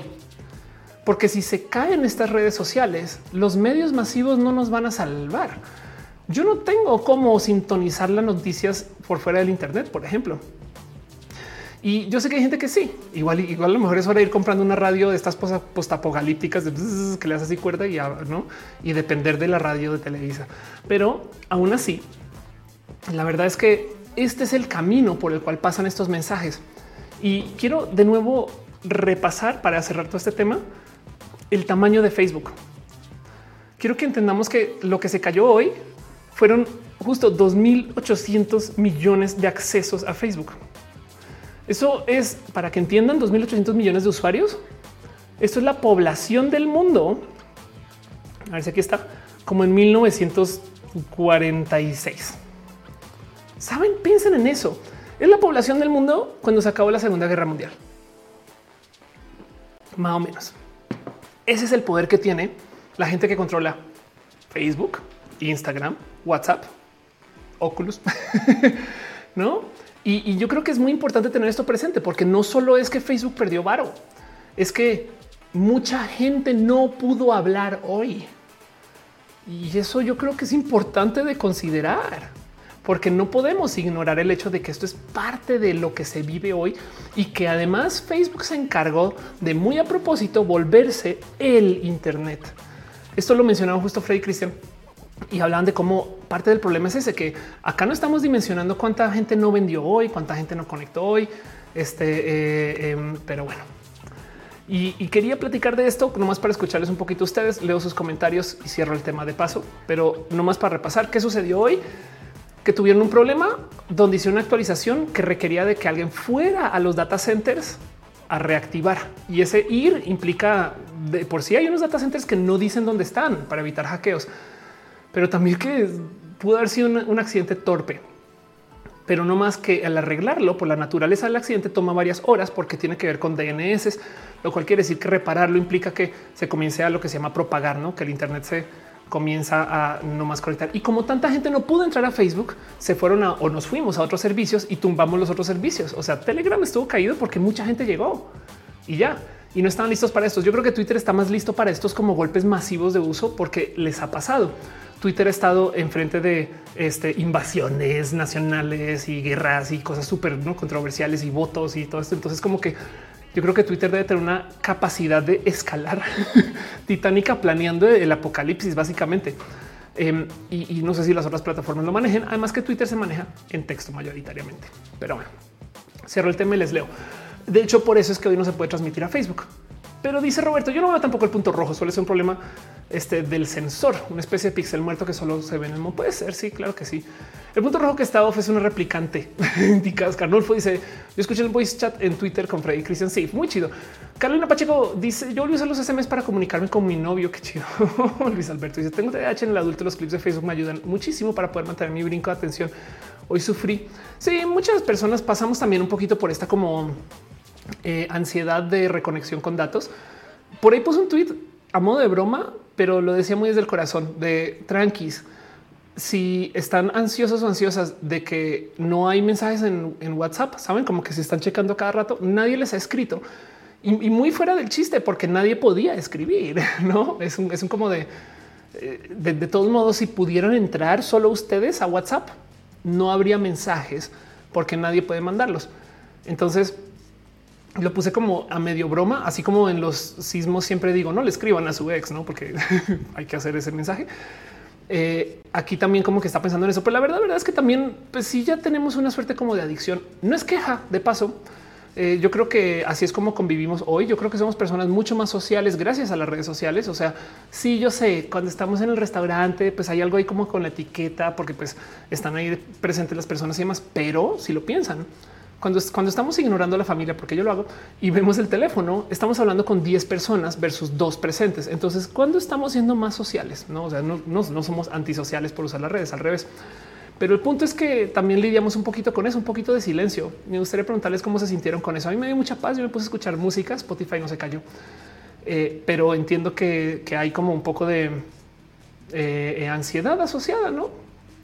Pero bueno, Carlos España dice cómo conociste a los chicos de Platzi. Eh, Freddy Vega es una persona bien chida y nos conocimos desde antes de que Platzi fuera Platzi. Dice Denise, eh, si se ve la pantalla blanco y negro, puede que sea problema de OBS. Se ve el rojo en la pantalla blanco. Y, es que en OBS no aparece. Saben como que, en fin. Si alguien me puede mandar un screenshot del punto rojo, adelante. Daniel de la Rosa dice: Me sentí más libre que no me chequearon. Ándale, cara dice todo el día estuve el tren del hype en el Discord de una cripto. Básicamente no me afectó. Ándale. El Discord de una cripto, claro, gente hypeándose, qué chido. Eh, dice Pato Sánchez, el pixel rojo en roja, rojaception es, es por eso el pixel. Anoten si el punto rojo no hace código Morse y a lo mejor es alguien en Facebook queriendo pedir ayuda vía roja. Es posible, no, no podemos descartar eso. Raúl Camarena dice lo que vimos la cabeza es que una empresa tan gigante no tenga un BCP bien implementada una contingencia como esta seguro tiene a partir de hoy, perdón, la palabra este BCP, este, eh, está solo un bajo plan. Yo creo que la caída fue tan masiva, busqué BCP, Banco del Crédito del Perú. eh, pero el punto es que eh, Facebook tiene tanto dinero que pueden definir el Internet. Me explico. Entonces, en esencia, eh, es más, Facebook tiene sus propios protocolos internos de, cómo hacer este el uso de Internet. Y en eso yo creo que más bien así de grave debe haber sido la caída, no? Pero bueno, el chiste decía el punto es por qué Off le está apuntando esta clona. Puede ser Robin. Siempre se el juego del calamar de tantos memes que he visto sobre la serie. No está chido eso. Yo creo que es muy a propósito. ¿eh? Yo creo que el juego del calamar está hecho para que se tuite. No es queja. Me, gozo mucho estas dinámicas porque siento que eh, es parte del marketing. No, Mini Dopamini dice me dio un break de los mensajes del trabajo y de padres de familia que aunque haya sido asignado un horario, como quiera mandar mensajes fuera de sí total. Eh, hace nada había alguien, ah, pues a Fer Guerra, que escribe los mails de trabajo, pero los programa para que salgan en horas de trabajo y me pareció tan amable. eh, dice Robbie, yo empecé el juego del calamar y te le dije, dice el punto es por qué Off le está apuntando esta clona. Exacto. El punto rojo es porque está live. Yo voy a decir que sí. Lo bueno de tener 10 redes es que te saltas de una a la otra. Claro que sí, eso también sucedió. Pero bueno, en fin, ya vamos hablando una hora 24 minutos. Este y que Martínez dice ya encontré el punto. Éxito. Yo qué sé dónde está. Cierro con esto el tema. Eh, me pongo a su disposición el cómo se sienten, cómo les pasó, cómo qué piensan ustedes del Internet. Les voy a decir algo, se va a volver a caer y se los prometo que cada que se caiga se va a hablar más de este Internet descentralizado. Yo creo que para que el Internet se pueda descentralizar, las empresas tienen que comenzar a buscar sus caminos para descentralizarse. Twitter ya dijo que sí, Facebook no les veo ofreciendo eso en mucho tiempo. Pero bueno, Dante dice lo bueno es que la red telefónica no está conectada a Facebook. Menos mal por ahora. Darwinismo dice creo que yo lo pasé bien todo el día porque, porque si no utilizo mucho las redes sociales, ah, porque no de por sí no utilizo mucho las redes sociales, exceptando YouTube. Qué chido. David dice con una calidad 420 no veo el punto. el punto rojo es para detectar bots. Sí, exacto. Si ustedes son robot o androide o si ustedes eh, fueron de algún modo modificados desde su ADN o, o, modificados desde el chip, si ustedes ya se vacunaron, ustedes van a poder ver el punto rojo. La gente que no lo puede ver, por ahora tienen la salvación. Pero bueno, vámonos a lo próximo. Hablemos un poquito de noticias y demás. Dejo aquí un abrazo. Gracias por ser parte de.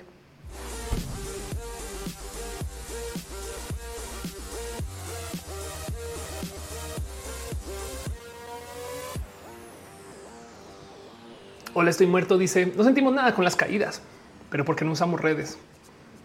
Exacto. Nada me duele porque nada siento.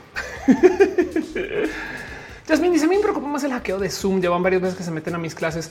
usa contraseñas y sí, sí es verdad que en Zoom son bien groseros y groseras con eso las personas. En fin, dice en el chat, Mr. Banano, me está que odiar las clases de computación en la seco que se explica todo bien chido. Anda. Bernie Curtis dice: Yo tengo una dosis de Sinopharm y no veo el punto rojo. Igual y te inyectaron agua. Ahora Alex Mari dice: Yo todo en orden y re bien. Estoy haciendo chistes. ¿eh? Dani Vélez dice: Buenas, ¿cómo van? Gracias por estar acá. Luna Cereza dice: Off, hablando cosas súper interesantes y todos traumados con el punto rojo. Vienen a lo mejor es algo muy como temporada juego del calamar, no puede ser. ¿no? En fin. Alex dice: El punto rojo no es de Borgs. Ándale. En fin, pero bueno, a veces pasan cosas entre semana, no siempre. De hecho, en este caso hubo dos semanas y yo estoy aquí para anotar algunas de estas cosas y traérselas a ustedes a calidad de noticias. Una sección que yo llamo abrazos, en este caso distantes, no más por la salubridad, porque todavía tenemos esto del distanciamiento social. Pero me siento con ustedes para repasar un poquito noticias. De paso, si algo que quieran que platique de una vez, este lo hablo y ya vi que están hablando mucho acerca este, eh, em, eh, de los Pandora Papers que por si no saben qué sucede, les explico rápidamente qué sucede con los Pandora Papers. Esto es de nuevo una filtración de datos acerca del el dinero de los ricos y los poderosos. ¿Qué sucede? Bueno, digamos que ustedes tienen un millón de dólares que lograron conseguir gracias a su espectacular y muy esforzoso trabajo. Después fue bien, algo hicieron, un negocio, pum, tenemos un millón de dólares. Poner ese dinero en una cuenta de banco, a veces menos depositarlo puede pagar impuestos transferirlo, guardarlo, tenerlo ahí, va puede pagar impuestos. De hecho, tenerlo ahí guardado solo porque sí, a lo mejor paga impuestos cada que genera intereses y demás. Comprar algo, ok, va, no lo voy a guardar en efectivo, voy a comprar departamentos. Bueno, cada que compran este bienes raíces pagan impuestos. Chale, ok, lo pongo en la bolsa, pagan impuestos. Ok, compro Funcos, güey, un millón de dólares en Funcos, pagan impuestos, así sea el IVA. ¿Saben? Entonces, por donde sea que lo vean, hay un impuesto que pagar. Y hay gente que su trabajo es hacer el cálculo de pues cuál es la mezcla mejor de compras posibles para que se minimice la cantidad de impuestos. ¿Por qué? Millones de motivos.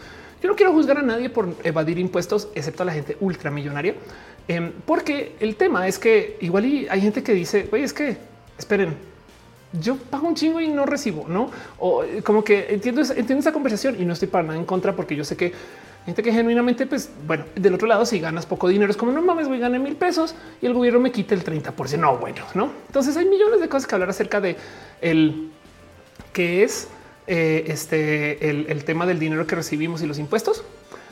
Pero hay países a veces creados para esto o que están buscando tener flujos de dinero por millones de motivos que eh, literal no cobran impuestos, no cobran, no suelen ser islas por allá puestas en algún lugar en el Caribe.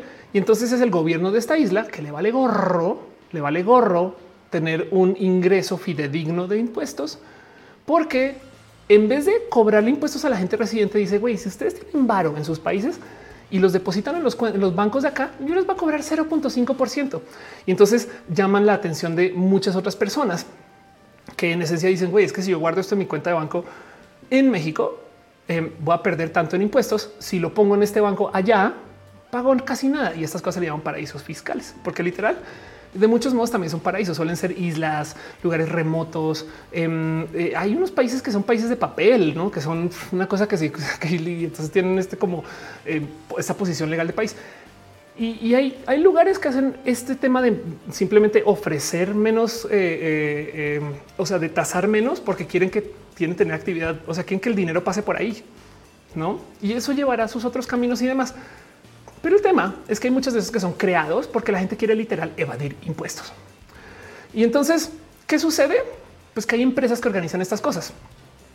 Unas que hemos escuchado a cada rato, eh, este, que, que, luego de un tiempo alguien filtra los datos o los publican o, y, este tipo de, de, filtraciones, se los juro que viene, o sea, no solamente es que el becario envió un email que no debería, alguien la va a pasar muy mal, güey, porque eso, saben, es como, es como, es como esas cosas de, que de repente aparece esta persona que se suicidó en una habitación que se llama habitación para que no se suicide. Saben, ese tipo de cosas pueden suceder acá. Y el tema aquí es que despierta muchas cosas del. Estos son los mismos pendejos que están subiéndose a administrar el país de millones de modos y que luego agarran el barrio donde sea y se lo chacalean por allá, no? Que salgan estas listas, pues obviamente impacta un chingo de gente. y que en últimas también, pues eso, no líderes mundiales, gente que tenía un etc. Entonces hay millones de cosas que se pueden decir acerca de los paraísos fiscales. Depende de cómo se sientan ustedes con los acuerdos internacionales acerca de cómo se maneja el dinero. Esto les puede gustar o no. O sea, hay gente que lo que dice es perdón, pero es que así como hay paraíso fiscal, este también hay infierno fiscal, no un gobierno que te quiere quitar todo solo porque sí y, que luego no te da nada porque, porque está, porque igual el gobierno también se lo está chingando, no? Entonces, esta conversación no la quiero tener de que si está bien o mal. Lo que sí es verdad es que en estas listas siempre suelen aparecer estos mismos pendejos que se quejan de los ladrones, no? O sea, hay mucho como castigo moralino aquí y yo creo que sí vale la pena observar un poquito el que está pasando. ¿Qué sucede? Que eh, la verdad, verdad, es muy fácil decir eh, los mismos pendejos de siempre robando. Sí, eso es verdad. Pero no más quiero recordar que los Panama Papers, que de paso es más, vamos a buscar en Wikipedia, eh, que fue una, una, situación similar. Ah, no mames, qué película esto. Panama Papers, este sí tuvieron repercusiones. O sea, eh, vamos a ponerles aquí un poquito. Panama Papers, los papeles de Panamá. También pasó exactamente lo mismo. Eh, una serie de 2.6 terabytes de datos que se publicaron a partir del 3 de abril de 2016, que detallan información financiera entre abogados y clientes de más de 214.488 entidades, ¿no? Eh, y entonces esto fue una filtración de una empresa que se llamaba Mossack Fonseca, quienes administraban un chingo de gente millonaria y sus dineros y no sé qué, y pues salió esto a luz y, nos enteramos de un chingo de eh, torcidos y de, em, acuerdos horribles y de gente que estaba comprimiendo y no sé qué, lo no? Jesús dice, entiendo lo de suicidado. Eh, es que eh, agarraron a este pedófilo, que era el famoso pedófilo que organizaba las supuestas fiestas pedófilas de los famosos. Y el güey lo obtuvieron en una cárcel, creo que en Nueva York, si mal no estoy, en una habitación que literal estaba diseñada a prueba de suicidio. O sea, como que no tenían cómo agarrarse nada. Y no se sabe cómo el güey apareció ahí sin vida y se supone que se la quitó. Entonces un poquito de Yo no sé si esto fue tan como no. Y eso es un campo conspiranoico inmenso. Entonces tampoco sé. Epstein, muchas gracias. Dice perro chocolo Einstein. No, Epstein. muchas gracias. Ya vieron el punto rojo. Muy bien. Si vieron el punto rojo, dense una piña o dejen un abrazo financiero de paso, solo porque sí se lo merecen o no, lo merecemos. Aprovecho para darme dos segundos para darle un súper abrazo especial a Angélica por el Alberén, Aguirre, Michelle, Ángela eh, Catalán Guerrero, em, por sus amores eh, eh, financieros, sus cariños y demás. Y The Glitch Radio, gracias por pasar y la gente chida que vino debido a, a The Glitch. Brian Hill también se suscribe en el Twitch. Muchas gracias. Recuerden que hoy no estamos transmitiendo a Facebook porque literal no puedo, si no lo haría. Gracias, gracias, gracias. Geekter dice Jason No Time to Die. No me la debo. Catorce una película sobre los Panama Papers en Netflix. La lavandería. Total. Me da mucha risa que le llamen lavar dinero, no? En que para la gente que no sabe bien de paso qué es la qué es el lavar dinero. Imagínense por, si nunca por si nunca han pensado en esto, porque se le qué es lavar dinero. Imagínense que ustedes venden estupefacientes. Ustedes venden este eh, em, girasoles hechos muy bonitos por ustedes y la gente que vive en su comuna. Son girasoles espectaculares, bellos. La gente le, encanta, pero son ilegales. ¿Por qué? Porque este, había un gobierno que estaba en contra de las flores amarillas. Y entonces el caso es que ustedes sí las vendieron y de repente tienen un millón de dólares, porque eso es nuestra cifra favorita de hoy, en efectivo, en billetes. No, si van al banco y depositan un millón de dólares, saben qué va a pasar. Alguien se va a dar cuenta o van a pagar impuestos. Y, si lo van a hacer cada mes, ni hablar. No, eso se va a poder rastrear. No, siempre llega un güey así con bolsas de billetes y los deja. Pues güey, nuestro negocio de girasoles ilegales se va a desaparecer así. Entonces, los procesos de lavar ro, eh, eh ropa de la ya me lavame. Los procesos de lavar dinero son esos, es poner ese dinero en circulación de modos. En vez de ir al banco, es de yo le pago a mi cuate para que haga una fiesta. Güey. Y entonces en esa fiesta mientras más dinero se pierda, de paso me sirve para este, descontar impuestos por acá, porque fue un negocio y se perdió un chingo de bar, güey. Entonces ahora yo tengo ese dinero eh, puesto en otro lugar y entonces como que ya está en circulación y ya que está en circulación es mucho más difícil de rastrear. Y no sé exactamente por qué le dicen lavar, seguramente hay un motivo histórico muy chido y que yo no me lo sé, pero el punto es que eso es un poquito también parte de las cosas que pasan por estos espacios que eh, eh, nos enteramos ahora. Los, documentos de Pandora a veces no necesariamente son el dinero ahorrado de los millonarios, sino la transacción horrible que se está usando para, por ejemplo, pagarle a alguien por una mordida, no? Porque no crean que, o sea, esto no es Misión Imposible del 2006, donde si le vamos a pagar a una persona un político por algo, pues simplemente ah, yo te deposito ahí tres millones de dólares en tu no, güey. Yo te abro una cuenta en otro país a nombre de otra persona que para poder usar le tenemos que dar una tarjeta de débito a tu esposa. ¿no? Y quien organiza estas cosas son estas empresas, como en este caso lo que fue entonces Mossack Fonseca y las otras empresas que han salido a luz. Entonces sí es importante el tener visión de lo que está pasando, porque además esto se va a perseguir. Hay mucho dinero en esta justicia. Me explico. Eh, piensen ustedes no más que todo el dinero del Chapo, ustedes están en algún lugar. Entonces hay gente que lo quiere perseguir aún dentro de la ley. Pero del otro lado también se tiene que hacer justicia y saber que eso está pasando ayuda mucho también a entender que pues sí, siempre sí resulta que este político que dijo que no era marrano, sí es marrano. Entonces ya sabemos, ese tipo de cosas es muy importante. Dice René, según se dice lavar porque es dinero sucio. Claro, eso me hace todo el sentido del mundo. Y dice se llama dinero porque el Capone usaba lavanderías como justificación del origen del dinero de alcohol ilegal. Claro, ándale, pues de ahí tienes. Exacto. Qué chido. Gracias por decirlo. Dice Mateo, el punto rojo sale del mueble que está atrás. Qué chido. Ah, pues es que el punto rojo están hablando de esto. Ese es mi sofá. Sí, qué cagado. Deberíamos es, es este mismo. Es más, voy a. No, no les voy a spoilear el punto rojo. Saben que es un punto rojo y ya. El meme del Chapo y One Piece dice Manuel. Dice Manuel Ariza limpio. Exacto, limpio. JB dice eh, en el chat Fabián. Ahora les dicen girasoles. Ahora la gente joven le dice girasoles. Exacto. Mini dopamina dice: Yo creo que porque lo lavaban literal, como la serie de Good Girls se vive engañada. Limpias el dinero como no sarge. Gabriel 80 dice: El punto rojo es el láser de enfoque de la cámara. Seguramente sí. ¿eh? eh Fernando dice: En tu ojo. Ya te mandé la foto. Puede que sea la cámara. Seguramente es la cámara. Em, pero bueno, Pablo Andrade dice: Ya lo vi. No dice: Me siento estafada. No, no, no, no, no, no, no. Sí, es el láser de enfoque. Eh, Alma Gloria dice: Uy, se volvió famoso el punto rojo. Saben también a veces qué es el punto rojo. Ahí les va. Em, el prompter mm, tiene una telita que lo está cubriendo que no es tan, tan, tan, tan este, ah, opaca. Y entonces se ve un poquito de la luz de una lámpara que está acá arriba. También puede ser, pero bueno, si no, hola. El caso dice Cat Power. Sigo sin verlo. Yo también lo, estoy viendo. Eh, el punto rojo solo lo ven quien cree en él. Pero bueno, Volviendo a las noticias y las cosas que están pasando, esto es el cuento de los eh, papeles de Pandora. Esto de paso es súper importante porque nos habla mucho de quién está y salen nombres súper conocidos. De hecho, no dudo que ahí hay eh, políticos, saben, me dijo que es presidente, si no sé qué. Pues sí, sí, es que hay que hablar de esto.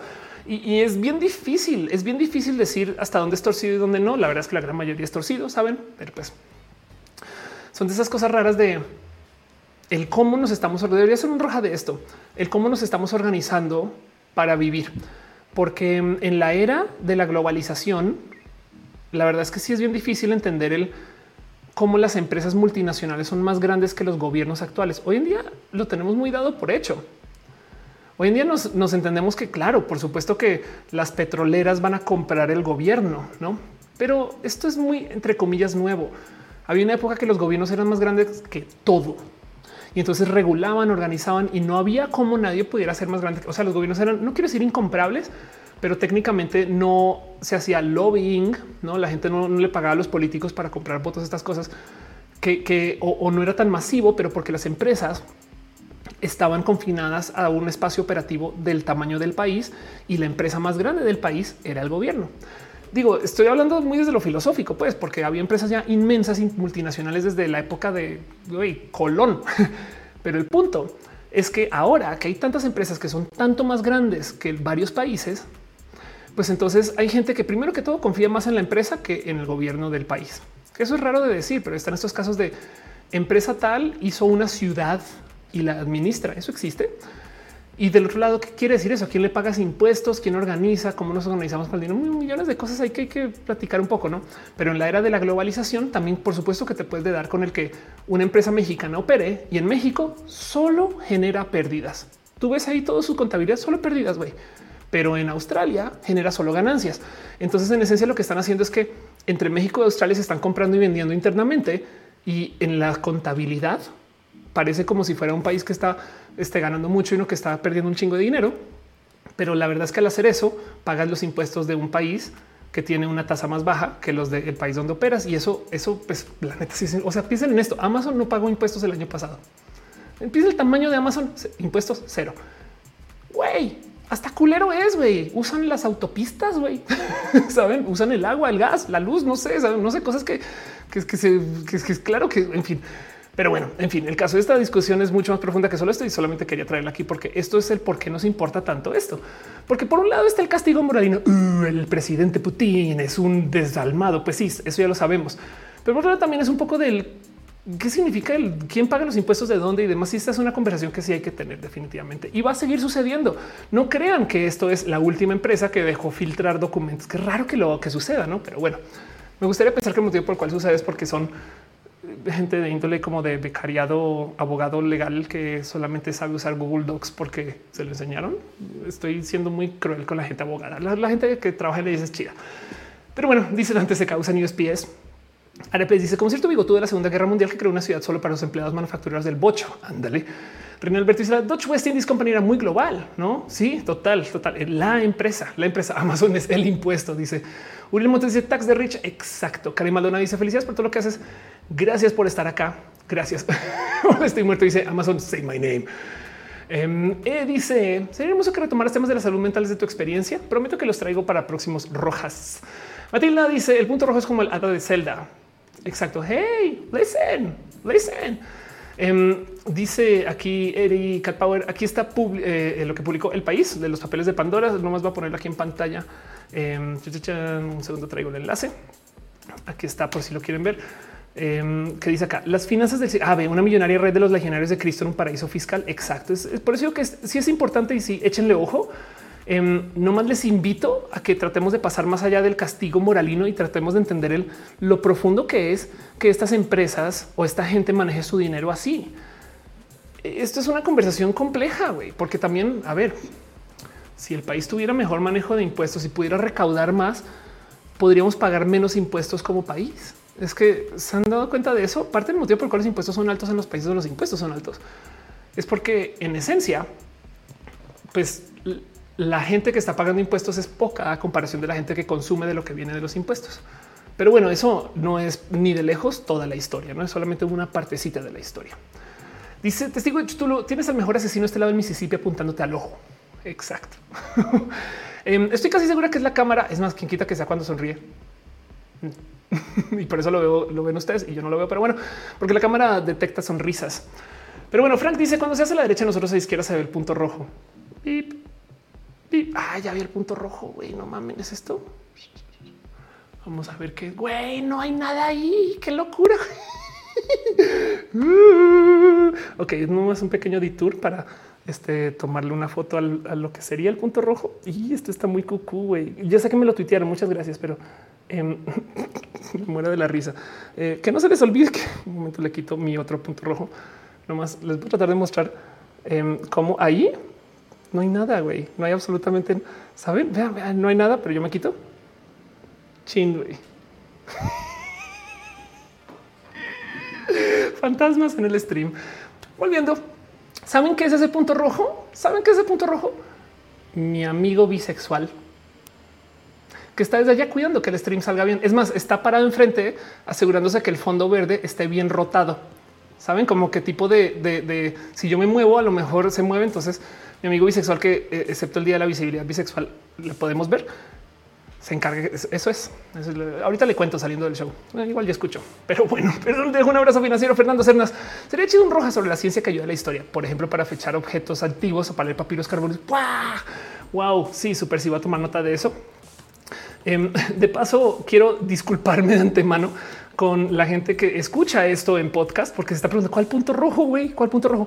Les invito, si ustedes están escuchando esto en podcast, em, espera, perdón, eh, Cernas eh, roja de fechado histórico y como papiros carbonizados y sabemos las cosas tienen cierta edad. Pum, lo máximo. Súper buena idea. Decía yo de que la gente que está escuchando esto en podcast, que me disculpo de antemano, pero si quieren ser parte del mame, solamente agarren una pluma, ojalá roja, y píquenle a su pantalla. Así, chico, una vez, un puntito y listo. Y entonces ahora cuando estén escuchando el podcast, también verán un punto rojo. Mister Mana no dice el punto rojo me hizo pensar que Ofe está malita de su ojito por derrame. Puede ser. Ah, es que se ve, se ve cuando yo estoy también. Vaya, vaya, vaya, vaya, vaya, vaya, vaya, qué raro.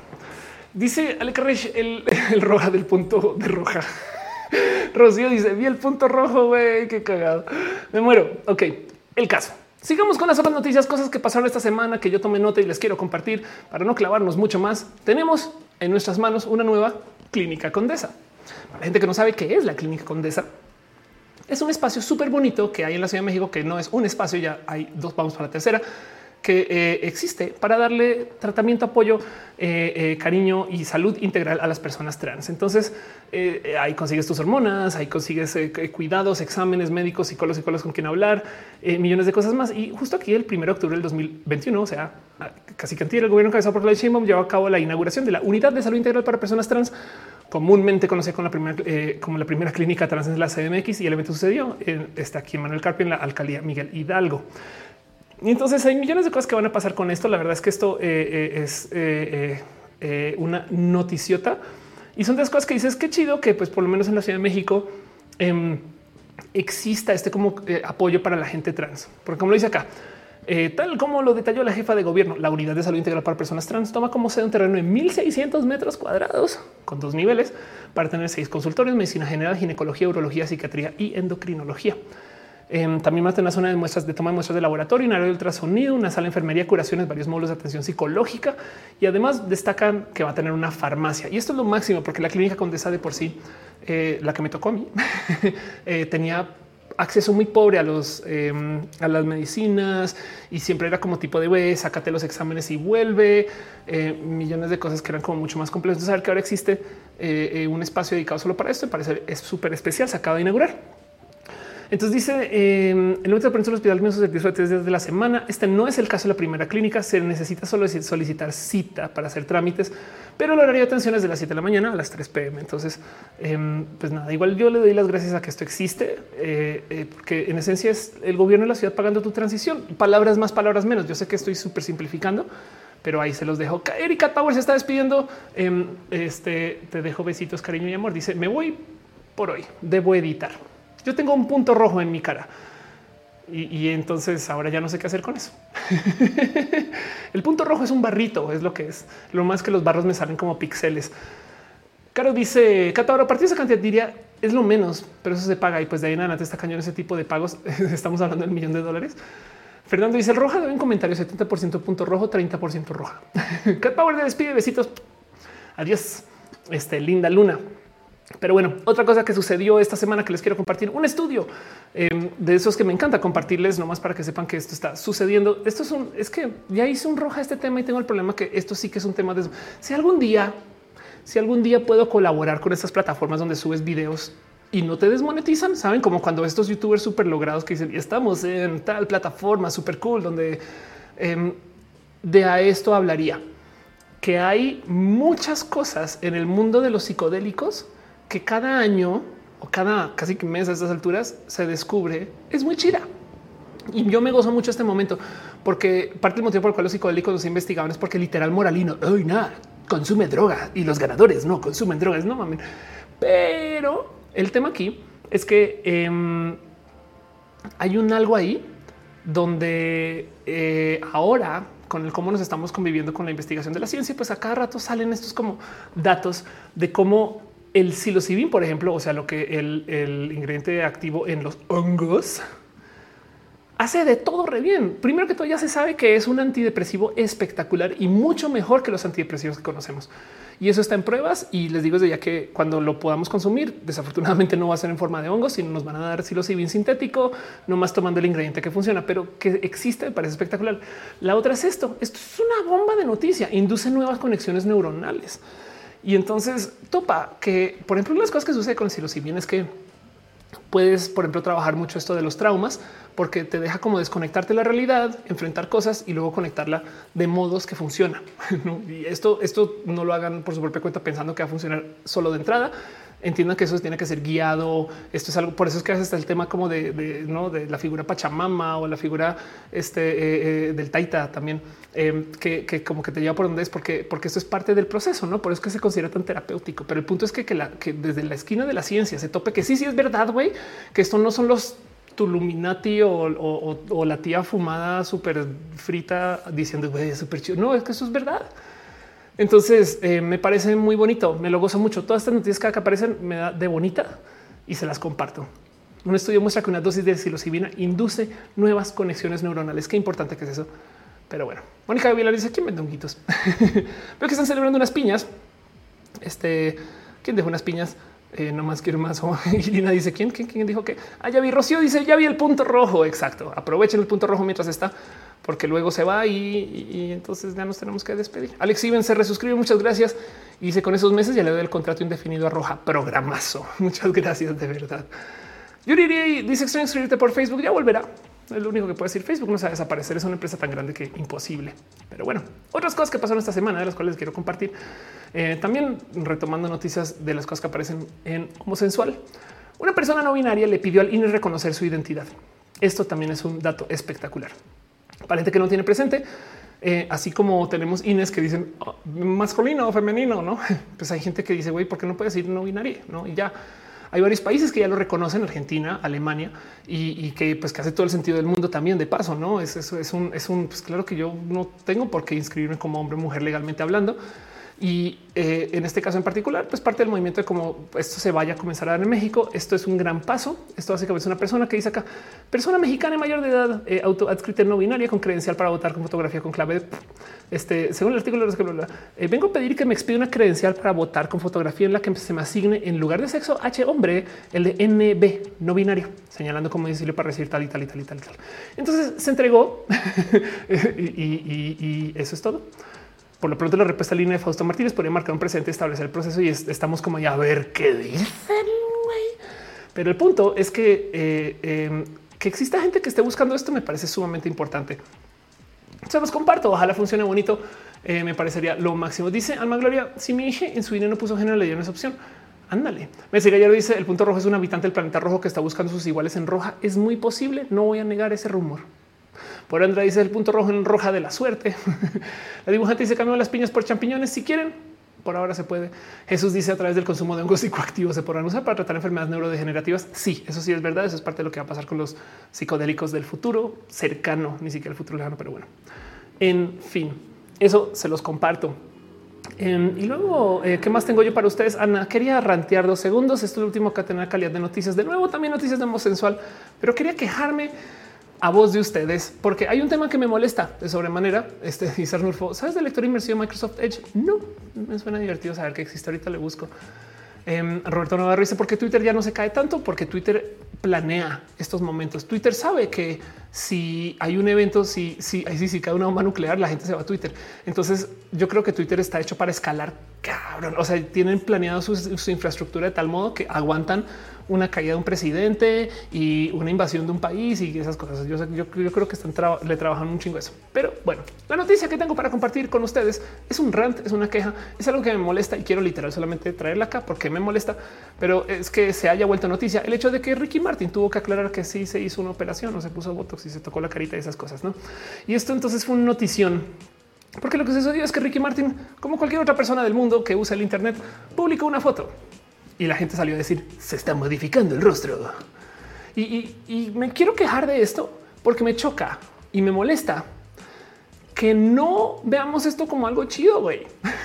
Saben, es como el otro día hablaba con alguien de cómo esa superioridad moral de decir no se ha operado la nariz. No mames, güey, qué chido que tenemos una cirugía donde literal le rompes la jeta, pero le golpea la nariz y, la, y, se vuelve a armar de tal modo que la puedes diseñar. Güey, saben como que me gozo mucho eso, como que digo science, podemos hacer cosas súper cool em, y podemos este, eh, eh, este, como que hacer de todo para que podamos modificar el cuerpo de la gente, su cuerpo, posición. ¿Qué tal que Ricky Martin si quería esa cara y ese cosa? Pero obviamente eh, lo importante es hacer como este como castigo moral de oh, pero es natural, no es natural, no como que como si, como si eso le diera puntos o algo, no? Entonces, pues sí, claro, lo que sucedió es eso, no? Eh, em, desató rumores de una posible operación estética a la que se habría sometido como si fuera algo negativo. Y saben, es como de me quería quejar. Por Andrea dice Twitter es el niño nervioso que no se quiere perder ni un solo día de la escuela un poquito.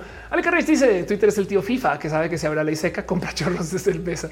Pero dice a mí me dijeron que tengo que demandar a la Ciudad de México para sacar el INE como no binaria y que me iban a decir si algún abogado quería hacerlo gratis, pero ya no me dijeron nada. Si lo logras sería un logro espectacular. Arnulfo García dice el lector inmersivo Microsoft simplifica el diseño del texto, imágenes y proporciona sorprendentes herramientas de aprendizaje y accesibilidad. Estás haciendo copy paste, Arnulfo. Vamos a leer lo que escribió Arnulfo otra vez. lector inmersivo en Microsoft Edge Trademark simplifica el diseño de texto e imágenes que proporciona sorprendentes herramientas de aprendizaje y accesibilidad como lectura en voz alta, preferencias de texto. ok, perdón, me dio mucha risa porque eh, seguramente sí hiciste copy paste, em, pero el lector inmersivo, em, bueno, es que esto existe desde hace rato. En el celular, por ejemplo, tienes un lector de texto en, los de Apple, por lo menos, que te simplifica el website solamente para leer lo que tienes que leer. Y seguramente, claro, el lector inmersivo hace búsquedas o te añade como herramientas para que puedas trabajar muy bonito. Microsoft eh, lleva mucho tiempo tratando de que usemos sus navegadores, entonces claramente está trabajando en lo que sea para que nos gusten. Eh, si está chido el lector inmersivo, yo digo que suena chido, no más que tumbar a Google es un reto. Si la me molesta que hay que mentir si en sí hemos modificado nuestro cuerpo. Exacto, güey. Eso, eso es lo que me choca. Science, bitch, dice Matilda. Eh, Ale dice el respeto a la cara y cirugía ajena es la paz total. Ángel Boria dice, ay, ya, la gente que usa lentes o gafas y no veo revuelos. Exacto. Arnulfo García dice utilidad que he encontrado es que quita toda la publicidad.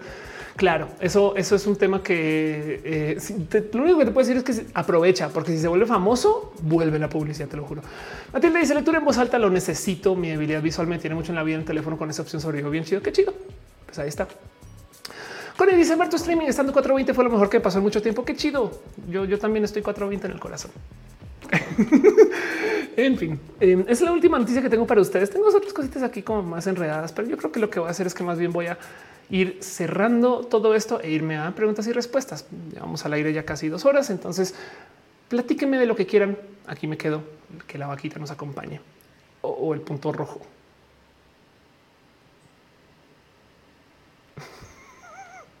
¡Qué miedo ese punto rojo! Tengo que averiguar dónde viene.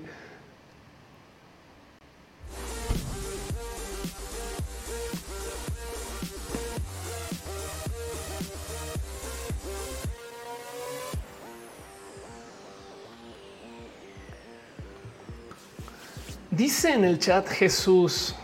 Em, Edge trabaja mejor en Windows 10 y 11, pero Chrome tiene toda la suite de Office, correo, otras. Sí, bueno, y Chrome es de Google y mm, hay algo ahí donde e, es como, a ver, hasta podría decir que a Google no le sienta bien que la gente diga Google para googlear, porque ya se volvió tan genérico que hasta me sorprendería si tiene un tema con mantener su copyright o el, derecho del nombre, no? Pero em, el punto es que parte del motivo por el cual Edge es complejo es porque está hecho para mover solo una plataforma, mientras que Chrome hasta en los celulares, no? Pero bueno, Caro dice a propósito de impuestos, ¿qué cantidad crees que sea la óptima para que paguemos impuestos? ¿Qué tanto es mucho? ¿Qué tanto no? Esto varía un chingo. En Europa, por ejemplo, eh, es más, vamos a ver eh, average tax rate per country para que se vayan de culo. Em, vamos a ver si, si logro conseguir una lista chida y organizada. Em, ah, chale, no está como ah, no está como itemizada como. Pero bueno, em, a ver, vamos a verla de todos modos para que se den una idea. En aquí está. Income tax en Bélgica es del 79%. Eh, bueno, ese es, el, es un máximo, pues no. En Finlandia, 66%, en Aruba, del 58%, Japón del 55%, Dinamarca del 55%, Austria 55%. Esto por lo general, para quien no conoce, no sabes que, esto es un pedo, porque eh, eh, luego, luego y, por lo general suele ser que digo, que estoy viendo solamente una forma de impuestos, pero sí suele ser que los países europeos tienen unos impuestos altísimos. Lo que pasa es que a cambio te dan todo y funciona. Además, como que ese es el problema que el cuánto quisiéramos o pudiéramos pagar impuestos también le habla un poco el cuánto confiamos en nuestro gobierno. O sea, si, si viéramos que, o sea, si la CFE fuera una bala, güey, si estuviéramos, tuviéramos no mames, güey, la CFE limpió Latinoamérica con sus energías nucleares y ahora todo Latinoamérica define el protocolo de la corriente según el protocolo CFE de no es como pues sí, güey, como que sí está chida esta empresa entonces, como que con si te llegan y te dicen es que te va a cobrar un impuesto tantito más, pues con orgullo, güey, porque no, no, pero lo que de repente a veces es que se va la luz, eh, la calle está llena de baches, no como que entonces comienzas a, pensar, yo no sé si quiero pagar por eso, no? Y entonces varía, pero depende del país, depende de tu actitud, depende de cómo te sientas, depende de tu eh, eh, eh, corazón hacia lo colectivo. No hay gente que, pues igual dicen, pues es que güey, que pagan impuestos porque si no, no vamos a salir de esta. Hay gente que dice, no mames, güey, yo no quiero un peso al gobierno. ¿no? Y entonces entiendo a cada quien y por qué lo dicen.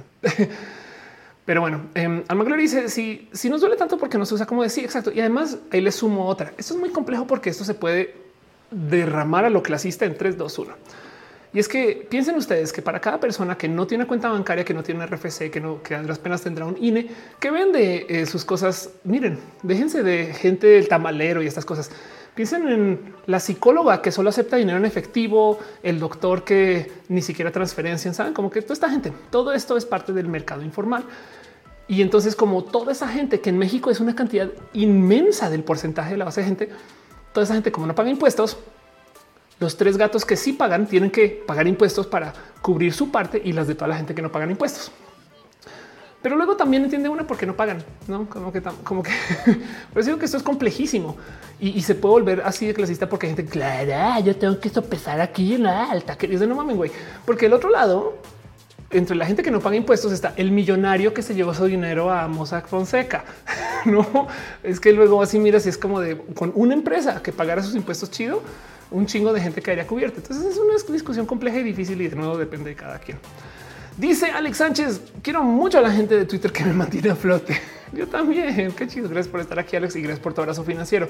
¿Alguien más deja un abrazo financiero? Claro, aquí está Fernando Cernas. Dice, de que te tocó ver el laboratorio de Bigman de adulta he hablado con Bigman en Talentland cuando casi siempre es que ya cambió porque ya no soy tan la favorita Talentland y de campus. No, y no es queja, es que llevo tantos años allá que ya digo ya es hora.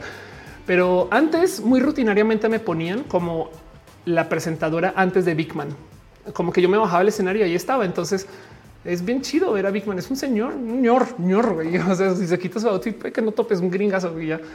Este, pero chido, le tengo mucho cariño a los contenidos de Bigman. La comunicación de la ciencia es muy especial. Alex Carrich dice: Creo que pagaríamos impuestos si viéramos que se ocupen cosas que se necesitan y no en robos descarados. Exacto, exacto.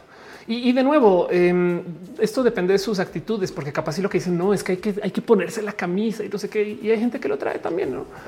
Mónica Gavilán dice que sería una red flag de que es un mal trabajo, em, que hay malos caminos de comunicación entonces, si hay quejas, no hay nadie quien las escuche. No ese tipo de cosas. Pato Sánchez dice solo quería decirte que eres genial. Gracias por estar aquí. Nos inspiraste aquí en nuestro pequeño canal a empezar a hacer lives. Qué chido. Cuando los estés haciendo y no esté yo donde no pueda, arróbame y te retuiteo por lo menos. Ángel Boria dice es triste como los Panama Papers salieron a luz, pero fue necesario. Sí, total, total. Todo esto es parte de esta convivencia que tenemos de lo colectivo, no? Frank dice ella en los celulares ya viene con bloqueador de anuncios. Miren, yo todo lo que tengo que decir es que todas las plataformas que no sean la plataforma dominante siempre va a ser más chida que la plataforma dominante y aprovechemos. Nick Braza dice descubrí que soy descendiente de una mujer judía que quemaron en la Inquisición aquí en México. Órales. ¿Y cómo te diste cuenta? Otro sí, sí, dice una red flag de trabajo es que tiene un esquema mixto. Anda. Si no hay Álvaro dice cómo está Matú consenten, consentido como siempre. De hecho, es muy posible que esté viendo roja. Matú muchas veces de roja, pero bueno. Narsus dice por fin alcanzó un en vivo. Qué chido. Estamos como en preguntas de este, sección de preguntas y respuestas. Tú avienta todo lo que quieras. Denise dice esa es una red flag para más que relaciones laborales. Ándale. sí, eso es verdad. ¿eh? Sí, yo le tengo mucho como cariño a esto de la comunicación y, a veces se va, o sea, se desarma toda, no? Pero el momento en el que tú no puedes hablar, eh, hay algo y hay gente que no puede hablar porque su corazón no está puesto para hablar. No, o sea, hay gente que tenemos también hay que entender que hay que tener un poquito de tolerancia a neurodivergencias, este, vivencias, este, eh, sobre todo privilegios. No hay gente que le queda muy fácil hablar de un tema y otras personas que no, porque, porque si, si tú pasaste por una herida, no puedes comunicar cosas tanto en lo laboral como en lo personal. Entonces, eso es todo un tema pero aún así yo creo que el valor más importante, por lo menos para mí, es el poder tener comunicación. ¿no? Este dice cara en el chat, gente que no se sabe comunicar hiper red flag total. Es, es, una, es, es un skill, la neta. Otra manera dice red flag, tú puedes ser tu propio jefe. Así ponte en la camisa, ese tipo de cosas. Claro. el ángel gris dice neta fue un becario. Vamos a decir que sí. Ahora falta poner un nombre. Javier Estrada dice cualquier pregunta de dónde viene el punto rojo. No sé, ¿eh? tengo que investigar. Es muy probable que, como lo han dicho varias personas, ese punto rojo sea el autofocus de la cámara que eh, por algún motivo está reflejando. Puede que sea. Acuérdense que yo, esto es un prompter. Ustedes están, ustedes como cámara están detrás de un teleprompter. Puede que sea algo en la cámara. Puede que sea un punto rojo muerto en el sensor de la cámara. ¿eh? O sea, puede que sea eso también. No, entonces ahora no pasa nada porque tengo una cámara de reemplazo, pero aún así tengo que investigar dónde viene y yo no lo había visto. Entonces ahora lo que vamos a decir que es ese punto rojo es el espíritu de roja. Cuando yo era pelirroja, las cosas eran diferentes y ahora entonces vuelve el espíritu a visitar de vez en cuando. Matilda wow dice técnicamente hay un chingo de puntos rojos. Dijiste perdón. mucha risa todo este cuento. Este, pero sí, ya que los píxeles se prenden y apagan tres colorines entre ellos. Sí, exacto. El punto rojo está en tu corazón. Eso es lo que pasa. Nirma dice acá Nirma de Radio Chismes. Hay unos comentarios. Em, eh, se me fue, perdón, dale scroll con Radio Chismes. Aquí estás. Hay unos comentarios de ti acusándote de misoginia. ¿Qué tienes que decir de eso? Que ser trans es ser misógina. Em, ante los ojos de la gente odiante y ya eso es todo. ¡Ah! Porque, porque a todas las mujeres trans te acusan de ser misógina porque eres mujer y ya es lo único que saben decir. La verdad, Williams dice puede ser un infrarrojo o una cámara oculta. Puede ser, puede ser que lo puse ahí para que hablemos del punto rojo y entonces ahora el show se viralice. Y estoy mentiras, mentiras. Dice Fernando Mayor recordándoles a mi colecta. No sé cómo ponerlo. ¿Cómo? Ah, ok, eh, estás en ok. ¿Por qué no pones tu cuenta de Instagram? Y entonces eh, espero que pase el enlace. Pero chequen, chequen lo que está haciendo Fernando, que de paso está haciendo una colecta bien chida por motivos bien cool. Em, es verdad, tienes toda la razón y lo está posteando en su cuenta de Instagram. Y si quieres, si no sale la cuenta con el enlace, pon tu usuario y chequen porque está haciendo cosas cool. Dulce Romo dice: Yo no lo veo, no te preocupes, no tienes que ver algún día. Según yo, solamente lo ve la gente que ya se vacunó y tiene acceso a los poderes del 5G. Pero bueno, Arnulfo García es el punto rojo de roja. Total. Dice en el chat eh, Nick Braza, unos tíos míos que hacen árboles genealógicos llegaron con ella y que la mayoría del pueblo natal de mi mamá son descendientes de judíos del siglo XVI. Wow. Bueno, em, yo me he topado. De hecho, hace nada descubrí que hay un pueblo en España, literal pueblo, con mi apellido Pastrana. Y tu momento de cómo sé qué pasó ahí. no, entonces es que el tema de, de los árboles genealógicos es tema, la neta. Muy chido análisis, la verdad. Nirma Josephine dice: Tú solo por ser trans soy misógina, según sí. Sí, es lo único. La gente odiante es lo único que sabe decir. Em, nunca he entendido bien exactamente porque yo creo que lo que tratan de decir las personas odiantes, sobre todo las mujeres, que e, es que eh, al ser trans, como no nos ven como mujeres, entonces técnicamente no podemos hacer uso de las santas prácticas de la mujer, como peinarnos y tener cabello largo o pintarnos las uñas. Y entonces, por consecuencia, el que nos pintemos las uñas, una cosa tan básica como esa, o el usar tacones de paso. ¿eh? O sea, a mí me regañó por esto. Una vez de una conferencia, no por si no sabían, una vez de una conferencia y saliendo de la conferencia se acercó una mujer y me dice: ¿Por qué usas tacones? Estás, este, eh, em, estás eh, manteniendo estereotipos de género y así de porque me gustan, sabes? Y porque y además ella tenía unos tacones chiquititos también. Entonces yo así como, porque tú sí, yo no. Entonces, en la visión de la gente odiante, el que tú hagas uso de estas cosas que se supone que son de la mujer, porque y la mujer la definen como la que tiene una vulva y ya no es lo único que les interesa. Reducen la mujer a sus genitales. Entonces lo ven como una supuesta burla o una apropiación y eso lo van a tildar de misógino. Estoy tratando de explicar a la gente odiante, ¿eh? pero es verdad. O sea, no es sino que digas hola y la gente odiante eres un misógino y, ya lo demás no importa. Eso dice he sido invalidado en la opinión sobre, sobre el aborto por usar maquillaje. Ándale. A niveles dice em, a mí me dijeron adora berenjenas por ser transales. Claro, es que eso, es lo único que están decir y que eres una persona misógina. El ángel gris dice, pero esas sagradas prácticas femeninas no tienen mucho sentido. Sí, total, totalmente de acuerdo. Em, dice Pato Sánchez, creo que mucha gente no se da cuenta que em, no es que se les quiera negar su forma de vivir. La cosa es que se entienda que hay muchísimas formas de vivir. No solo creías, por supuesto, es que no, no, no conviven con la empatía. Gustavo Rocha dice no me queda clara la diferencia de género y sexo. Es muy fácil. Sexo eh, en esencia son tus genitales, no es lo que va con y, hay que entender que que tú tengas ciertos genitales tampoco y nunca implica que tú seas nada, no? O sea, el punto es que tú puedes tener genitales A y en el vacío, lo que sea que pienses que son los genitales A, y puede ser hombre o mujer, fin. y entonces el género en esencia este eh, es el cómo nos expresamos alrededor de eso, porque eh, qué cruel que es decirle a la gente que porque naciste de un modo tienes que vivir de un modo. Eso es re cruel. De paso, porque no solo aplica con esto del cuerpo. Hay gente que dice, perdón, pero si tú naciste pobre, siempre serás pobre, nunca serás parte de la élite, hagas lo que hagas. Y es re cruel eso, me explico. Em, racista también eh, eh, le, habla este tipo de, discriminación. Pero entonces, bueno, el punto es que cuando se habla de sexo, se habla de como tus genitales y el género entonces es, hombre, mujer, no sé qué. Y hay muchas personas que traen este pensar que el género es automáticamente impositivo para ir en contra de la mujer. Eso yo creo que lo podemos debatir, pero el punto es que también por eso dicen que hay que eliminar el género. En mi opinión, lo que hay que eliminar es la imposición de género. O sea, que cualquier persona pueda aplicar cualquier cosa que sea una regla de estas del género sin importar de qué de su cuerpo. Y al no ser impositivo, entonces tampoco puede oprimir pero puede existir. Porque lo que quieren hacer estas personas es eliminar el género, que nadie hable de género, que la palabra género no exista y que solo exista el sexo. Y eso es más cruel, porque ahí sí hay opresión por sexo, hay toda la que quieran. Y esa es mucho más difícil de eliminar, porque entonces ya estás hablando de tener que modificar cuerpos o verificar cuerpos. O sea, imagínense si fuera real lo que quieren las terfas, que el que tú tengas una vulva es lo que te hace mujer para entrar a los baños de mujer tendríamos que ver las vulvas de la gente. ¿Saben? Wow. Entonces, esta plática por lo general no le gusta a la gente que em, está muy en contra de la existencia del género, pero es que eh, eh, tú no puedes negar o trabajar con lo que es el género diciendo la la la la la no existe la la la la. Hay que aceptar que está ahí y hay que trabajarlo. Y en mi posición, lo que yo propongo es que hay que eliminar la imposición, que tú puedes ponerte tacones si quieres falda o no, no, la ropa no tiene género, todo está libre, cualquier persona lo puede ocupar, tú puedes ir y venir y es donde tú te identifiques, ¿no? Que es la famosa teoría queer. Pero bueno, ya nos fuimos por acá por culpa de las terfas. Luna Cereza dice, además los esmaltes no discriminan géneros, total. Aplique sobre la uña. Es más, lo puedes aplicar sobre la mano si lo piensas también, ¿no? dice Alex Sánchez, deja un abrazo financiero. Muchas gracias. Le reté las terfas eliminar el sexo asignado al nacer Em, nadie me contestó.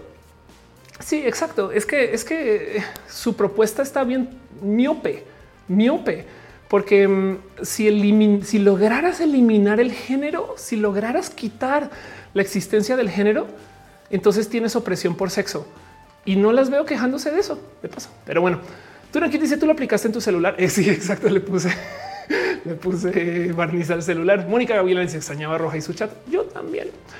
Dígame sencillo, dice, ¿supiste que utilizar inteligencia artificial para terminar la Sinfonía 10 de Beethoven, lo cual solo había bocetos del compositor? Sí. Em, eh, este, y ya varias veces que lo hacen. Em, hubo un concierto, creo que hasta en México, de eh, una, también una como sinfonía, una cosa que se llama algo así como la Sinfonía Inconclusa. Em, y, la concluyeron con inteligencia artificial. Y checa, existe esta cosa que se llama MuseNet, que tú le muestras música y te genera música desde una inteligencia artificial con lo que no como que tú le puedes. Imagínense esto, enseñarle todas las canciones de Lady Gaga y que componga una más. Ese futuro viene en 3, 2, 1. Me parece muy chido. Gracias por compartirlo. La neta. Nubia Morera dice: Diego Rosarina habla acerca de ti que yo no he aceptado, pero no me ha escrito. No, a ver, así está muy fácil. Pues, eh, eh, ¿dónde habló? Pásame qué está pasando aquí. Eh, Eliezer dice eh, un hermafrodita. Hermafrodita es un término que no se usa. Eh, hermafrodita, desde su definición, técnicamente estamos hablando de eh, una persona que podría manejar ambos sexos binarios y se podría este, autofecundar. Y eso tal cosa no existe. Pero la verdad es que sí, em, hay gente intersexual que no sabe que es intersexual primero y viven dentro de un espacio. Yo creo que la gran mayoría de la gente intersexual no sabe que es intersexual de paso y son personas cisgénero. Eh, y, de nuevo, el que sean trans está en el si se identifican como trans. Y lo digo también porque hay gente no binaria que no se identifica trans y, hay gente no binaria que sí, ¿no? Y por eso digo que lo que importa, el principio de la, autodeterminación es que tú dices, no, eh, eh, no, o sea, igual nadie cumple bien con las reglas. Y les digo por qué. Todo lo identitario, todas las etiquetas son un mapa no es el terreno. Entonces igual el mapa dice que el monte se llama el Monte Ofelia, Pero llegando ya, alguien dice, ay, que el monte de la florecita. Bueno, también lo es, güey. Eso es lo bonito de la autodeterminación, que igualito no cumples con la regla según cómo debería de ser y nadie te puede decir que eres menos tú, donde tú te identifiques. Lo que nos queda a nosotros es respetar esa autoidentificación, porque hay gente que ahorita se identifica no binario y mañana entra un espacio binario. Va. Hay gente que se identifica bisexual, hay gente que siendo bisexual, por así decir, se identifica heterosexual o gay y ya, y no pasa nada. Hay que respetar todo eso. Pero bueno, Este dice no puedo ser bigénero o de mi género sin considerarme no binario. Puedes. Eh, Arnulfo García dice un capítulo de Doctor House que habla de una chica intersexual que tenía genitales femeninos visibles, pero órganos sexuales internos masculinos. Exacto. Y hay unos casos al revés. Este a ver, lo busco. Pregnant, este trans girl. Eh, a ver si aparece así. Ya lo he mostrado aquí en roja varias veces, pero mm, mm, este a ver si, si aquí está. Esta, es la nota que estaba buscando. Entonces, este es el caso de una persona que eh, en el mejor de los casos podría decir una que se inscribe dentro de la intersexualidad, pero es una chica trans adolescente. Chequen esta, chequen esto. Se le asignó hombre al nacer y nunca se identificó con ser hombre. Entonces, creciendo, transicionó, pero ya, ya, ya saben, como que en sus 16, 17, creo, algo así siendo mayor de edad, queda embarazada. Porque chequen esto, queda embarazada después de que el médico detecta ovarios funcionales, útero, cuello uterino y tropas de falopio dentro de su cuerpo. Pero se le asignó hombre al nacer. ¿Saben? Entonces, este tipo de casos, ¿cuántos habrá? Ahí les dejo. Em, dice en el chat, alguien está hablando, ya estamos hablando de cariotipos. Claro, Eduardo, si ya teniendo el extremo de los cariotipos, genomas y esas cosas que si X, X, X, Y, por eso andan dividiendo. Me suena igual a los racistas que dividen. Sí, exacto. Sí, total, claro. No, y además, encima de eso, esa asignación de X, X, X, Y vale gorro porque esas mismas personas nunca han visto su cariotipo. Digo, tengo eh, este, no tengo dudas, pero no tengo pruebas, pero tampoco tengo dudas habrá una persona que sí, pero se los super juro que si todas las terfas se levantaron el cariotipo van a salir intersexuales. Se los prometo. No lo dudo 10 segundos. Pato Sánchez dice: Recuerdo que se hablaba con un conocido doctor que decía que lo trans no le parecía porque según él era antinatural. No mames, güey. Ese doctor seguro tenía lentes, güey, y esa madre no es natural. Los lentes no son naturales. La ropa no es natural. Por Andrés es imposible fecundarse a sí mismo. Por ahora. Eh, pero bueno, em, dice ellos qué aporte ha hecho OpenAI eh, en medicina. La neta no sé, eh, vale la pena buscarlo. Dani Vélez dice, o sea, es intersex. Bueno, esa persona capaz y no se identifica como intersex y ya. Entonces, ¿qué, hacemos con eso? Pues nada, es una morra trans güey, y listo. Saben como que eh, también hay que entender, pero bueno, sí, si nos queremos ir a lo médico y demás, pues podría decir que sus genitales este, no entran en el binario y entonces pues, se puede embarazar. Pero, pero piensen en esto. Em, también hay que considerar que ya tenemos también mucha medicina para esto. O sea, yo el otro día estaba tuiteando de esto. Em, este, yo no sé por qué. Aquí está. Esto es un robot que ayuda a guiar eh, aquí está. Esto es un, es un pequeño robot. De esto es, esto es 20 que es, este. Eh, aquí está. Y lo que tenemos aquí estamos viendo un poco de esperma. Entonces aquí están los espermatozoides y lo que hace es que el mendigo va y pesca eh, aquí, los levanta y luego esto hace. Aquí está, lo levanta y luego lo lleva y fecunda el óvulo. Entonces piensen en eso. tenemos esta ciencia donde un robot levanta un espermatozoide y luego va ahí y se lo lleva ya lo mira, es este güey, este güey. en un mundo donde tenemos esta ciencia que andan marramachando ahí con el cuento de que lo natural, güey, esto ya existe. Saben? Em, eh, dice Sandra, ¿por dónde va a tener el bebé? Pues por cesárea, Sandra. Esa ciencia también es muy vieja. Eh, de hecho, la ciencia de los trasplantes de útero existe hace ya muchos años. Ya se han dado muchos bebés por trasplante de útero y no es para que tengan presente esto que les estoy mostrando. Esto es del 2016, no? Entonces, pues también piensen que güey, ya, ya vivimos en un mundo donde tenemos la ciencia para que estas cosas pasen, donde tenemos trasplantes de útero, donde si no lo es, ojo, no lo es, pero si el género fuera una enfermedad congénita, no lo es. La curamos, saben? O sea, ya sin importar cómo naces, te puedes inscribir donde como te sientas o donde estés o donde seas, no? ¿Por qué? Porque Science Beach.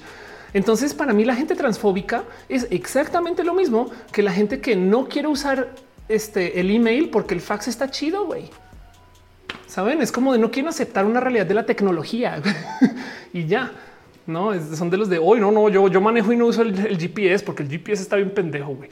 Pero entonces también hay mujeres que son XY, pero son naturalmente insensibles a la testosterona. Exacto. Es más, de hecho, tengo una foto muy chida en Twitter de un caso así. Vamos a ver si lo encuentro. Of course, XY. Vamos a poner from, of course, porque obviamente medio mundo me dice no tienes genética. Ok, aquí está. Chequen esto. Este es un caso em, de una persona que tiene síndrome de insensitividad androgénica. Entiéndase, su cuerpo, sus células nomás no procesan la testosterona que fluye por entre ellas. ¿Por qué? Porque así nació.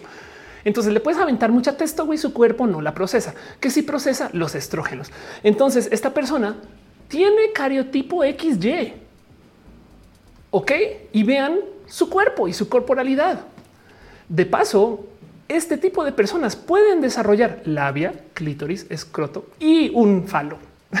no más que en algunos casos se manejaría, se, manejaría interno y suele ser que estas personas son infértiles. Entonces hay un chingo de gente por ahí andando por la vida así que no se ha puesto a la prueba de su fertilidad y que no saben que son personas con cariotipo XY. Güey. O sea, pensemos en este caso. Entonces, una persona que es naturalmente trans, o sea, una mujer XY sin transicionar. ¿Cómo no es esto prueba, güey, de que XY no garantiza que seas hombre o mujer? ¿Saben? Pero la banda les encanta ignorar este pedo y meterse en, oh, yo soy experta en biología.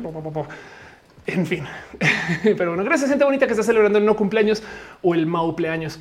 Eh, por dice, me dieron muchas ganas de poner sonitos de reversa cambio en ese video. Ay, ay, Sofía dice mis comentarios no salen. Yo te estoy leyendo. Eh, Sariel dice: Puedo eh, decir que pasé mucho tiempo investigando y probando para poder darme cuenta que soy no binaria. Adelante, cada quien se identifica donde se quiere identificar y vamos a cambiar y vamos a fluir. Alguien preguntó ahí que em, cómo transicionaría la gente gender fluid. Depende de cada quien. Es que además no hay, no hay modo correcto de ser trans, no hay modo correcto de ser mujer, hombre. Cada quien es el donde se identifique y donde vaya. Y a lo mejor ustedes definen la etiqueta, saben? Pero bueno. Arnulfo dice cuando la película Junior con Arnold Schwarzenegger fantaseaba con la posibilidad de que los hombres pudiéramos embarazarnos y hoy en día es una realidad. Hay muchos hombres que se embarazan. Denis dice, dice, se empeñan con su biología del siglo pasado o exacto, como dice Nekashi, por, algo son expertos en biología básica. Sí, es pura biología básica. Yo sí, permíteme, te presento mi libro de biología avanzada, ¿no? Entonces podemos hablar mucho de este tema, pero volviendo al cuento de eh, cómo convivimos con todo esto, me cae que hay un chingo de ciencia, hay un chingo de desarrollo, hay un chingo de cosas que les encanta ignorar, porque el odio les obliga a ignorar. Miren, es que hay gente que cree en una cosa que se llama la frenología, que lo que dicen es que ciertas personas por tener cierta forma de cuerpo son más inteligentes y mejores y más capaces que otras. Esta es la cosa más pendeja que hay que se pueda decir. Pero ahí van algunos psicólogos a decir, oh, a lo mejor tú tienes problemas para relacionarte porque eres frentona. No y es como, ¿qué pedo, güey? Y, eso hay que desmontarlo. Eso es racismo, clasismo, em, eso es discriminación. ¿no? Alguien dice, ¿es posible que los siguientes años se reconozca legalmente la identidad no binaria? Ya se reconoce. A ver, eh, countries, eh, vamos a, a ver, eh, países que tienen género legal no binario. Países este, que tienen, vamos a ver si aquí está. Eh, en los ok, estos, eh, aquí está la lista de países, jurisdicciones, Argentina, Austria, Austria. Estos son países que reconocen. Aquí está el mapita. Estos son los países que reconocen eh, géneros no binarios. Ahí nomás, ahí para que puedan ver si entonces, no más por repasar la lista mejor. Argentina, Austria, Australia, Bélgica, Canadá, Dinamarca, Alemania, este, Islandia, India. Eh, este aquí está eh, en, en, Netherlands. Eh, espera, se me fue la lista. Clic, clic, clic, Volvamos. Eh, ciertos estados en Estados Unidos, Tailandia, Taiwán, Pakistán, Nueva Zelanda, Nepal y, y Uruguay. Además, en algunos casos muy recientemente Pero, pero el punto es que esto ya existe desde hace rato, desde hace rato. Y, literal, vean, esto, esto es muy común. Por ejemplo, dice sexo X y ya. Pero bueno, em, dice en el chat, eh, dijo, dice Sandro Ortiz, qué chidas son nuestras cuerpos total. Ahora Andrea dice, siempre he visto algo de supremacía blanca como algo absurdo. Es absurdísimo, es absurdísimo. Pero no dice en el Estado de México, la ley dice que hay más de dos géneros, pero los documentos no dejan poner aunque la ley lo reconozca. Chale. Brian dice buenas noches, buenas noches. Y Santos dice, habemos tú no puedes relacionarte porque eres frintona. Eh, Lili Ross dice los estereotipos sociales no tienen nada que ver con la biología. Exacto. Gracias. Pato Sánchez dije elijo creer en la duda. Es lo mejor dudar para buscar todas las voces. Em, Fernando Rubio dice la meta final sería eventualmente abolir el género. Sí, la meta final es abolir todas las opresiones, me explico, y las injusticias. Pero, pero el problema es que este es el tema. La injusticia del género no viene por el género. ¿Me explico? Em, e, este es el problema que la gente no cacha, que si tú es que, a ver, si tú eliminas el concepto de países, todavía va a haber discriminación racial. No más que ahora no van a decir este eh, ah, es por ser mexicano, saben? Entonces estamos enfrentando el problema que no es. y en esencia, eh, tratar de abolir el género es imposible porque para abolirlo hay que discutirlo y al discutirlo lo creas. Entonces no puedes eliminar el género, pero sí puedes eliminar la discriminación por él, la opresión por él. Si podemos cuestionarlo, si tenemos que platicarlo y dialogarlo. Y entonces yo en mi visión de Ofelia, para eliminar todo esto que viene de lo tóxico del género, uno de los modos que me parece muy válido es que se elimine por oclusión. ¿Qué es la oclusión? En vez de tratar de quitarlo, así el, género no existe, es que existan tantos que ya no importe. Saben? O sea, que te puedas poner 16 géneros, güey. Entonces ninguno domina y ninguno puede ser opresivo. Saben? Como que eh, si y piensen en esto, el problema es que eh, hay división de género en los baños, ¿no? Entonces esto genera unas dinámicas de poder. Si cualquier persona puede entrar a cualquier baño, cualquier persona no se puede poner cualquier género puede entrar, entonces ya ninguno predomina, ¿no? Es que ser hombre, que ser mujer, pues cualquier cosa, ¿no? Y entonces eso hace que nos cuestionemos y trabajemos y trabajemos solo con las toxicidades. Pero bueno, eso es la calidad personal. Metz le dice sexo siempre que puedo. Pato Sánchez dice: Sería tan bonito un mundo donde se reconozca que la diversidad es la esencia de la naturaleza. Sí, total. En la propia naturaleza vemos que millón de formas de lidiar con el mismo problema por su pollo. Eh, tu diosa del pop dice en la biología los términos correctos son hembra macho, un binarismo cuestionable por la variabilidad e intersección de caracteres sexuales. Sí, porque además eh, hay un chingo de, animales que se las pasan migrando, no las hienas. Este eh, eh aquí está. Eh, hace nada no pasó que, hubo un tiburón que también al parecer este eh, aquí está hay tiburones intersexuales. no, o chequen esto. Em, mm, a ver si lo encuentro así rápido. Ahí hace nada me topé, eh, Mickey, con un estudio viejo que ya me habían enviado. De paso, aquí está. Ok, esto es del 2011, del 2011, pero esto es un estudio, gracias Discovery, este es un estudio em, que topa, aquí está, parece nuestra identidad, no sé si parece identidad, pero resulta, dos estudios recientes en ratones han demostrado que el interruptor no está bloqueado. Ese es el interruptor y ya aquí están los genes eh, rivales este, listados. Em, que se encargan de hacer eso. La presencia se llama SRY que desvía el embrión a ruta SRY se, se encuentra en la cromosoma Y. Entonces el caso es que hay una técnica genética para poder cambiar de XY a X a XX y viceversa. Voy a volver a decir eso en voz alta. Science Beach. Ya tenemos ciencia para cambiar de XY a XX en ratones, pero el punto es que esto es una cosa que no está fija.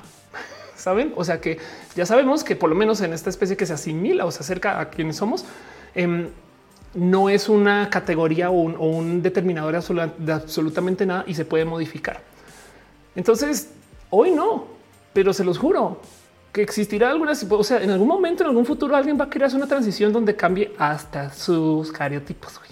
¿Por qué? Porque puede. Pero bueno, Este dice en el chat, este Matilda, yo quiero. Denis dice: Justo hace mucho una persona está diciendo que estaba en contra de eso porque los géneros son excluyentes. Ni me dejó decirle que me gustan las etiquetas queer, mujer. Anda, así total. Además, que piensen que los géneros son excluyentes. Eh, aquí está en el chat, Prideless Yucatán. No de quién soy muy fan. Eh, dicen que en Cancún había un bar gay donde había eventos y tenía tres baños y tú elegías a cuál entrar y se respetaba. A mí sí, exacto. Fíjate que mm, yo estoy un poquito peleada con el tema de baños trans porque eh, o sea, como que me, gusta mucho el concepto de tener baños libres, pero eso que dices, tú eliges a cuál entrar y se respeta. Una vez fui un lugar que tenía baños hombres y mujeres y un baño que tenía una mariposita. Y yo como mujer trans no podía entrar al baño de mujeres, tenía que entrar al de la mariposita.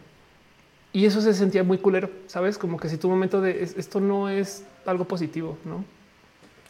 El cadito dice modificar el ADN y curar el cáncer. Eso viene. Es Javier Gutiérrez dice entre el título me comí una charla de género.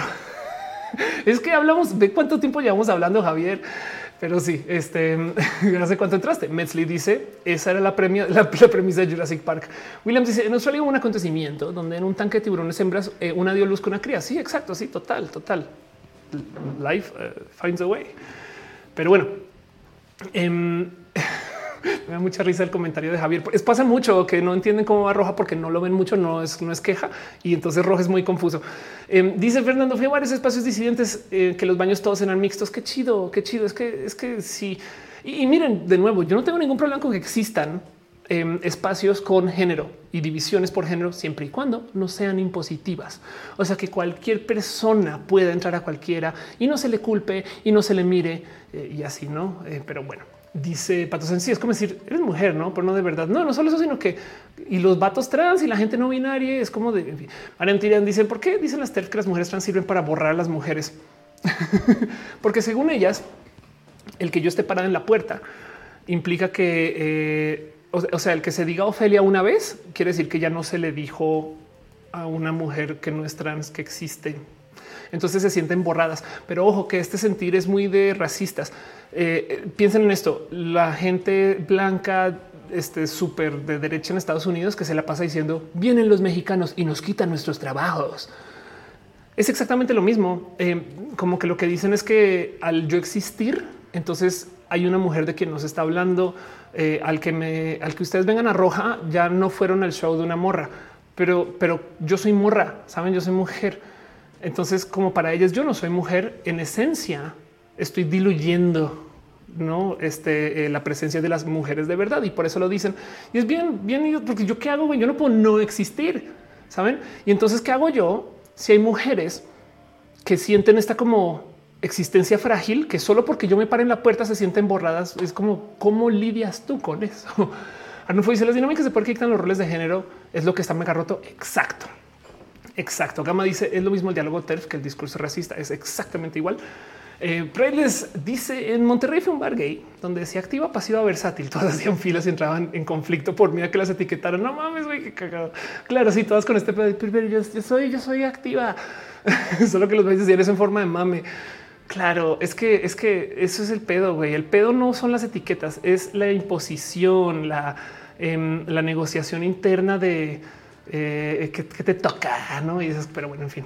Fernando dice: A mí me llegan a decir en Argentina es que vienen los extranjeros a quitarnos el trabajo. Em, hasta que me llegué a sentir mal de iniciar mi transición y pues le quitaba las hormonas a algún chico argentino. Exacto. Es que eso es lo que buscan también. Me explico, porque también la verdad, verdad es que eh, igual y tu transición ayudaba a que alguien más transicione, no?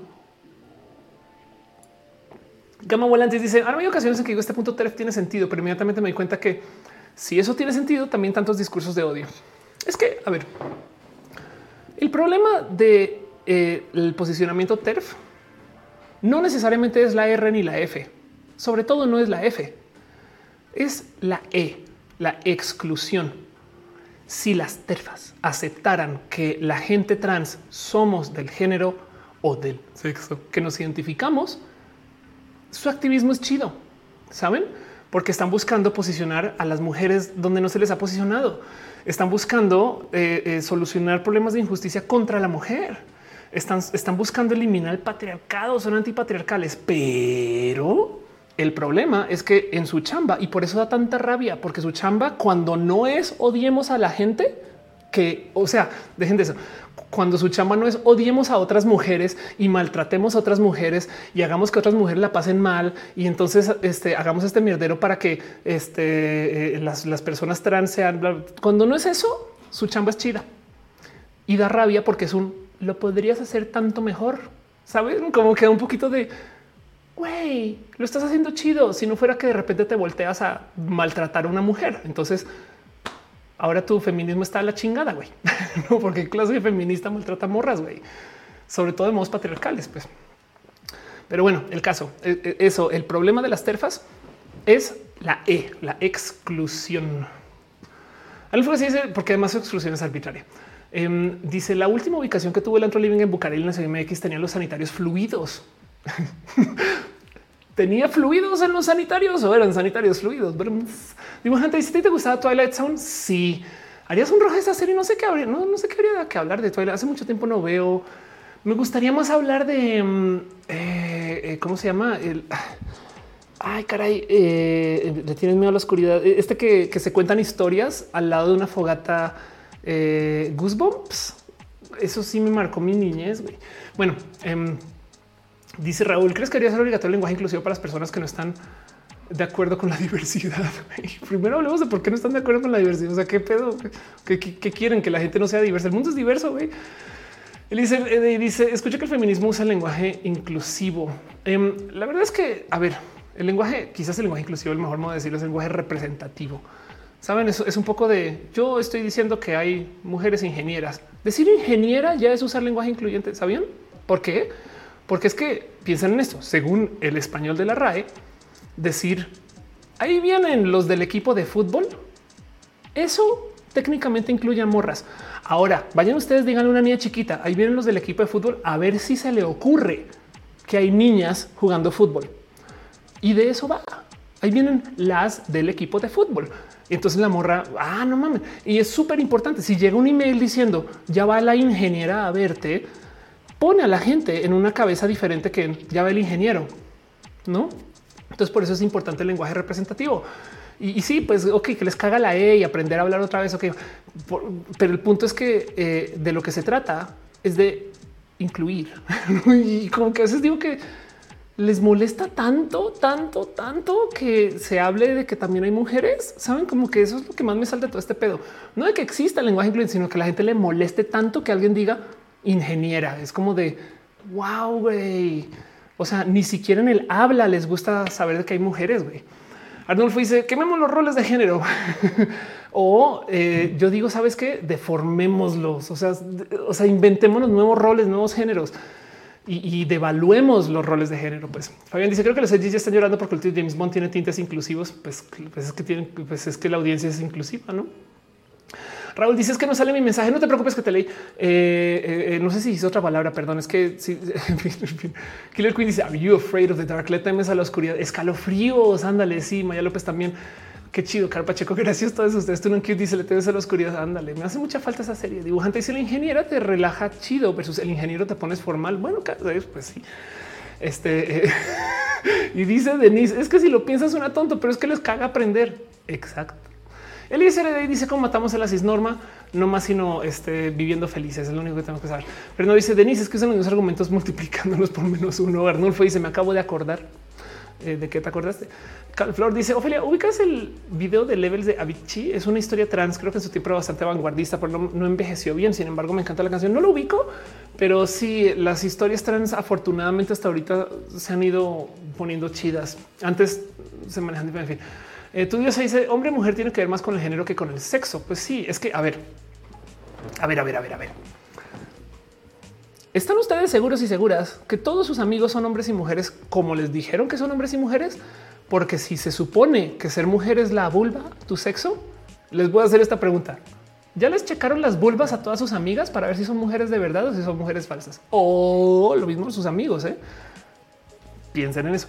El único pedo de ese razonamiento es que una vez puse en Twitter eso y me dijeron es que las terfas cuando se reúnen sí checan su vulva. y uh, son muy de culto esas morras, güey. En fin, Denis dice Star Trek. Exacto. René Alberto dice que pasa al nivel 2. Exacto, nivel 2, nivel 2. Adolfo García dice: ¿Sabes qué es la propuesta de Estados Unidos hacer un club de países para evitar la evasión fiscal por parte de grandes conglomerados? ¿De qué hablas? Em, Estados Unidos ha tratado de hacer varios eh, acuerdos multinacionales entre países. El más famoso es el NAFTA. Todavía existe, aunque ya no se llama NAFTA, se llama TEMEC. Y estaban queriendo negociar un acuerdo eh, pacífico de, este, de, países que era como un super NAFTA, que la idea era como de muchos modos ser como una competencia china, eh, pero ese no, ese no voló. Pero bueno, este Denis dice le susurra al oído de Ophelia. Napoleón dice el lenguaje eh, es algo que está en constante evolución. Ahora no hablamos igual que cuando los escribimos. ¿Saben cuál es la prueba de que ya modificamos el lenguaje? ¿Ustedes creen que los emojis, los emojis son los emojis no son parte del español, güey? Y ahí vamos, todo el mundo usa güey. En Inglaterra sí será parte del Temec. No, no, el Temec se va a quedar lo que es eh, más lo más probable es que se haga otro acuerdo y quién sabe si incluya México, sobre todo este México ahorita que no quiere ser parte de, este, estos acuerdos. Leonardo Inés también que el, el Temec ahorita ah, me rebasarías, me parecería loquísimo. Hay un acuerdo estadounidense de hay millones de estos acuerdos de paso, no tratados de libre comercio, em, pero hay una serie de países que son como estos países que vienen como de, el ahijado británico, Estados Unidos, eh, Australia, Nueva Zelanda, India, eh, que también tiene acuerdos, digamos como son países nucleares, entonces tienen otros acuerdos, etc. Y estas cosas, en fin, son acuerdos, pero hay muchos. Eh, Flor dice: el ves, frente de mi novio que se considera de concreto. o sea, no es de la generación de cristal. Aceptó que si fuera mujer andaría con mi novio. Lo aprecio mucho, pero se le pega a lo boomer. Sí, no es que clase de comentarios ese. Eh, siempre puedes decir no. Bueno, asumo que tu novio es heterosexual también. Entonces, igual a lo mejor ese es el requisito. Pato Sánchez dice: Me divierte mucho que le hemos incorporado anglicismo, sobre todo en videojuegos y no hay drama. Pero alguien dice todes y todo el mundo se vuelve loco. todos se vuelven locos. Sí, y, y te voy a decir algo que estaba tuiteando el otro día. La prueba de que el lenguaje incluyente funciona es que se quejan del lenguaje incluyente, porque no es sino que digan, tú dices amigue, automáticamente, hey, porque dijiste amigue, se dice amigo, amigo, no? Y es como de, a ver, güey, si tú entendiste que amigue es amigo y amiga, entonces, o sea, lo, lo, entendiste lo suficiente que te puedes quejar de eso. Entonces, claramente el lenguaje incluyente se entiende y tiene poder de comunicación. No más que tú estás queriendo ser bien pendejo no? Pero bueno, eh, dice Eliezer, las terfas son no binarifóbicas. Sí, que es la, la ironía más grande de todas. Si tanto quieren eliminar el género, entonces la gente no binaria es la solución terfa. ¿Estamos de acuerdo?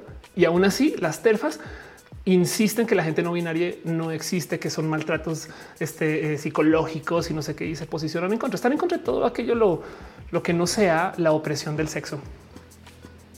Presidente dice el tema que tocó Laura Miranda la semana pasada respecto a la comedia gay que se basa en el shade y termina siendo transfóbica, misógina y normativa. Sí, es que eh, sin, querer abrir acá una caja de Pandora horrible, em, hay mucho dentro de estos espacios de la G donde los vatos de la G, muchos, aunque sean chicos de la diversidad, manejan misoginias. Y, y, lo sabemos, no lo gay no te quita lo misógino. Y entonces a veces son misoginias muy fuertes y hay que quejarse de eso. O sea, ser LGBT no te salva de, no de O sea, yo, yo que yo, también tengo que admitir que yo, manejo privilegios. Yo tengo como que claro que todos estamos sujetos a, a tenernos que deconstruir, pero dentro de la misoginia de los vatos de la G existe esta como respuesta muy de vato, saben? Pero bueno, Fernando dice las chicas les también, también de paso. ¿eh? la dibujante dice: Si quieres hackear una terfa, dile que es pitofóbica. Wow, eh, me gusta mucho ese, concepto. Pato Sánchez dice: eh, Yo diciendo amixes desde el 2014.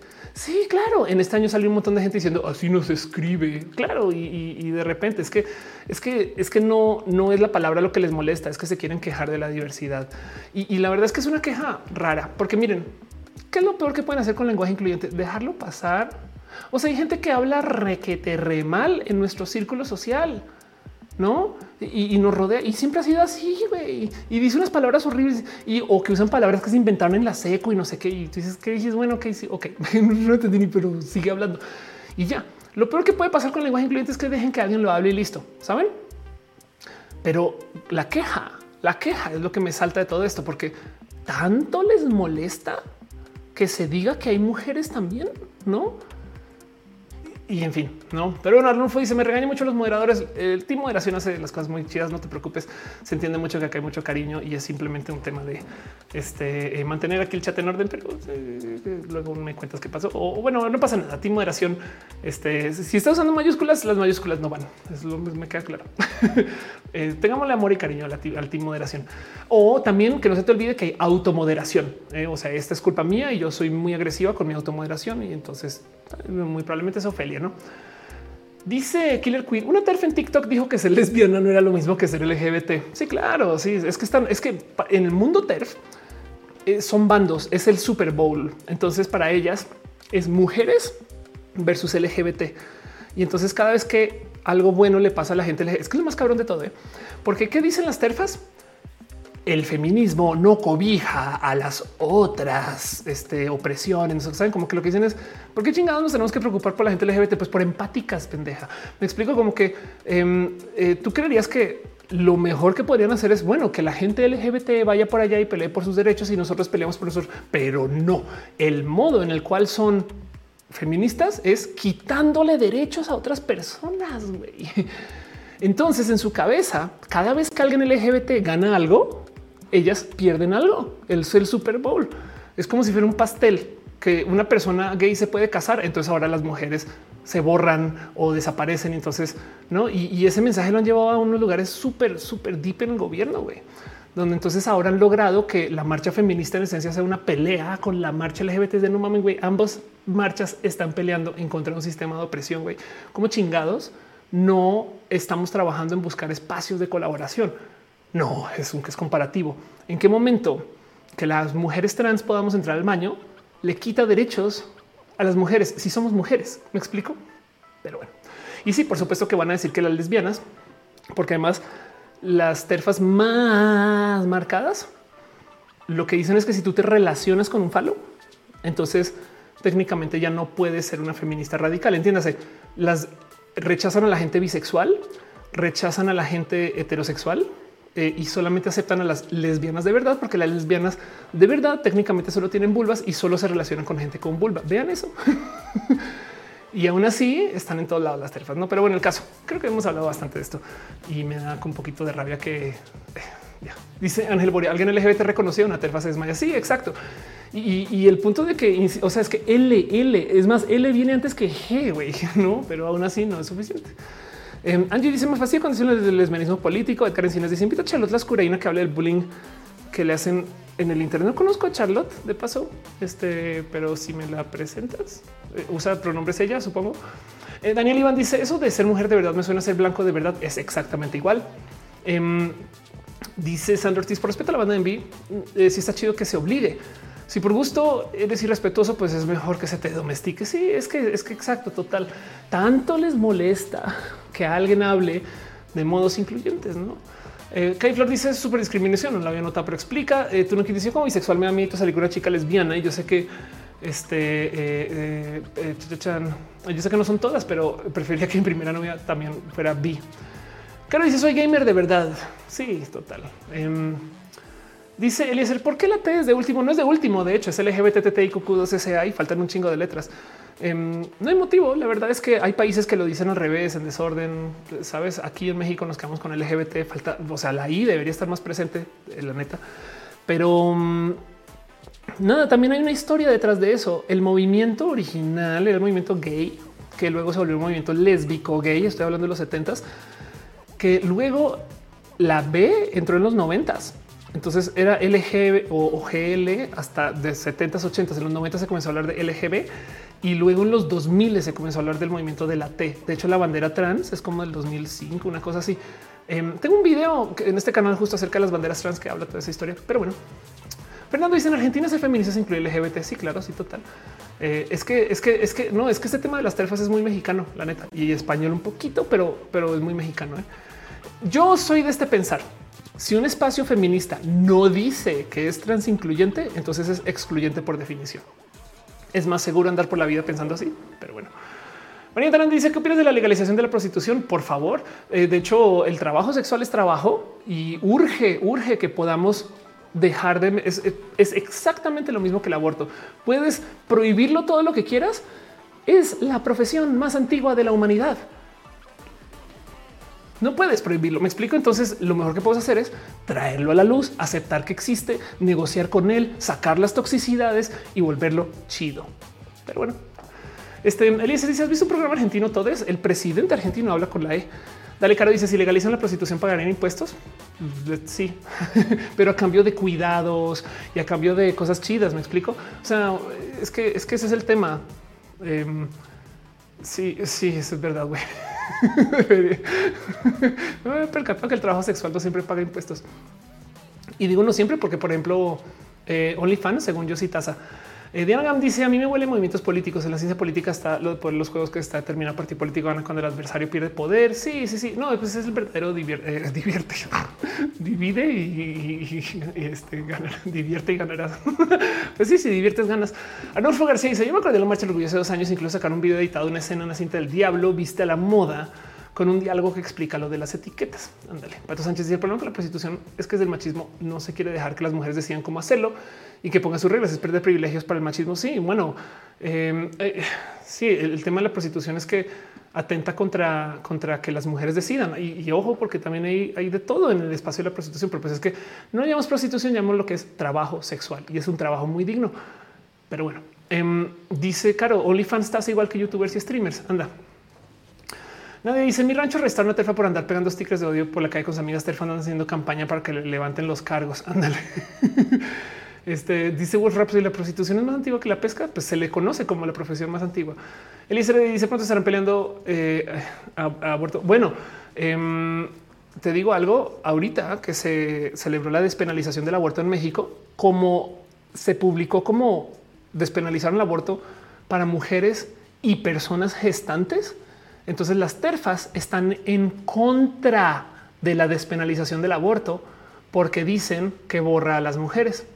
Y eso a mí me rompió el corazón. Es como de en qué momento se llaman feministas si, si están en contra del aborto solamente porque no dice explícitamente mujeres y porque incluye un grupo. Y si ven cómo piensan, en qué momento que una persona gestante que no se identifica mujer, pero que sí es gestante, pueda abortar, le quita la capacidad, saben, a una mujer cisgénero a que aborte también porque están dentro del mismo grupo. Saben, es como que si su activismo es ser antiderechos, güey, entonces eso ya no, eh, o sea, es odio.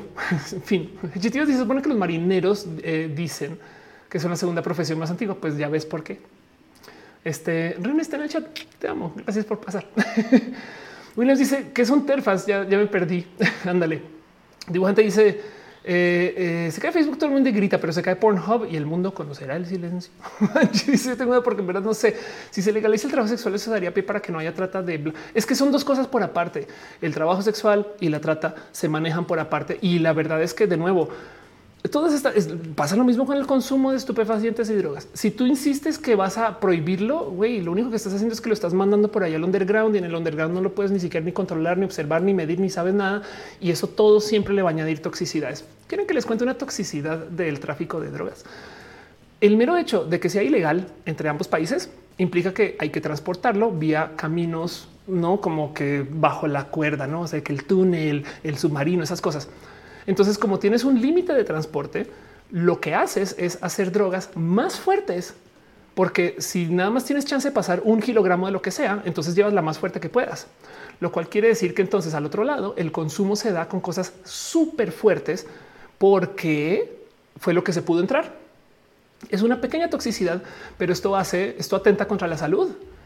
Si tuviéramos caminos sanos, chidos, regulados, observados, tasados, o sea, ¿cuánto dinero se haría de no más tasar el consumo de la cocaína o la marihuana? Mejor de la marihuana, ¿saben? Este, ¿saben? Como, como, que, como que es más, de hecho está pasando en Estados Unidos ahorita que estos estados que legalizaron la mota están teniendo una entrada de impuestos que no tenían antes que les ha permitido hacer todo tipo de inversión en su propia comunidad.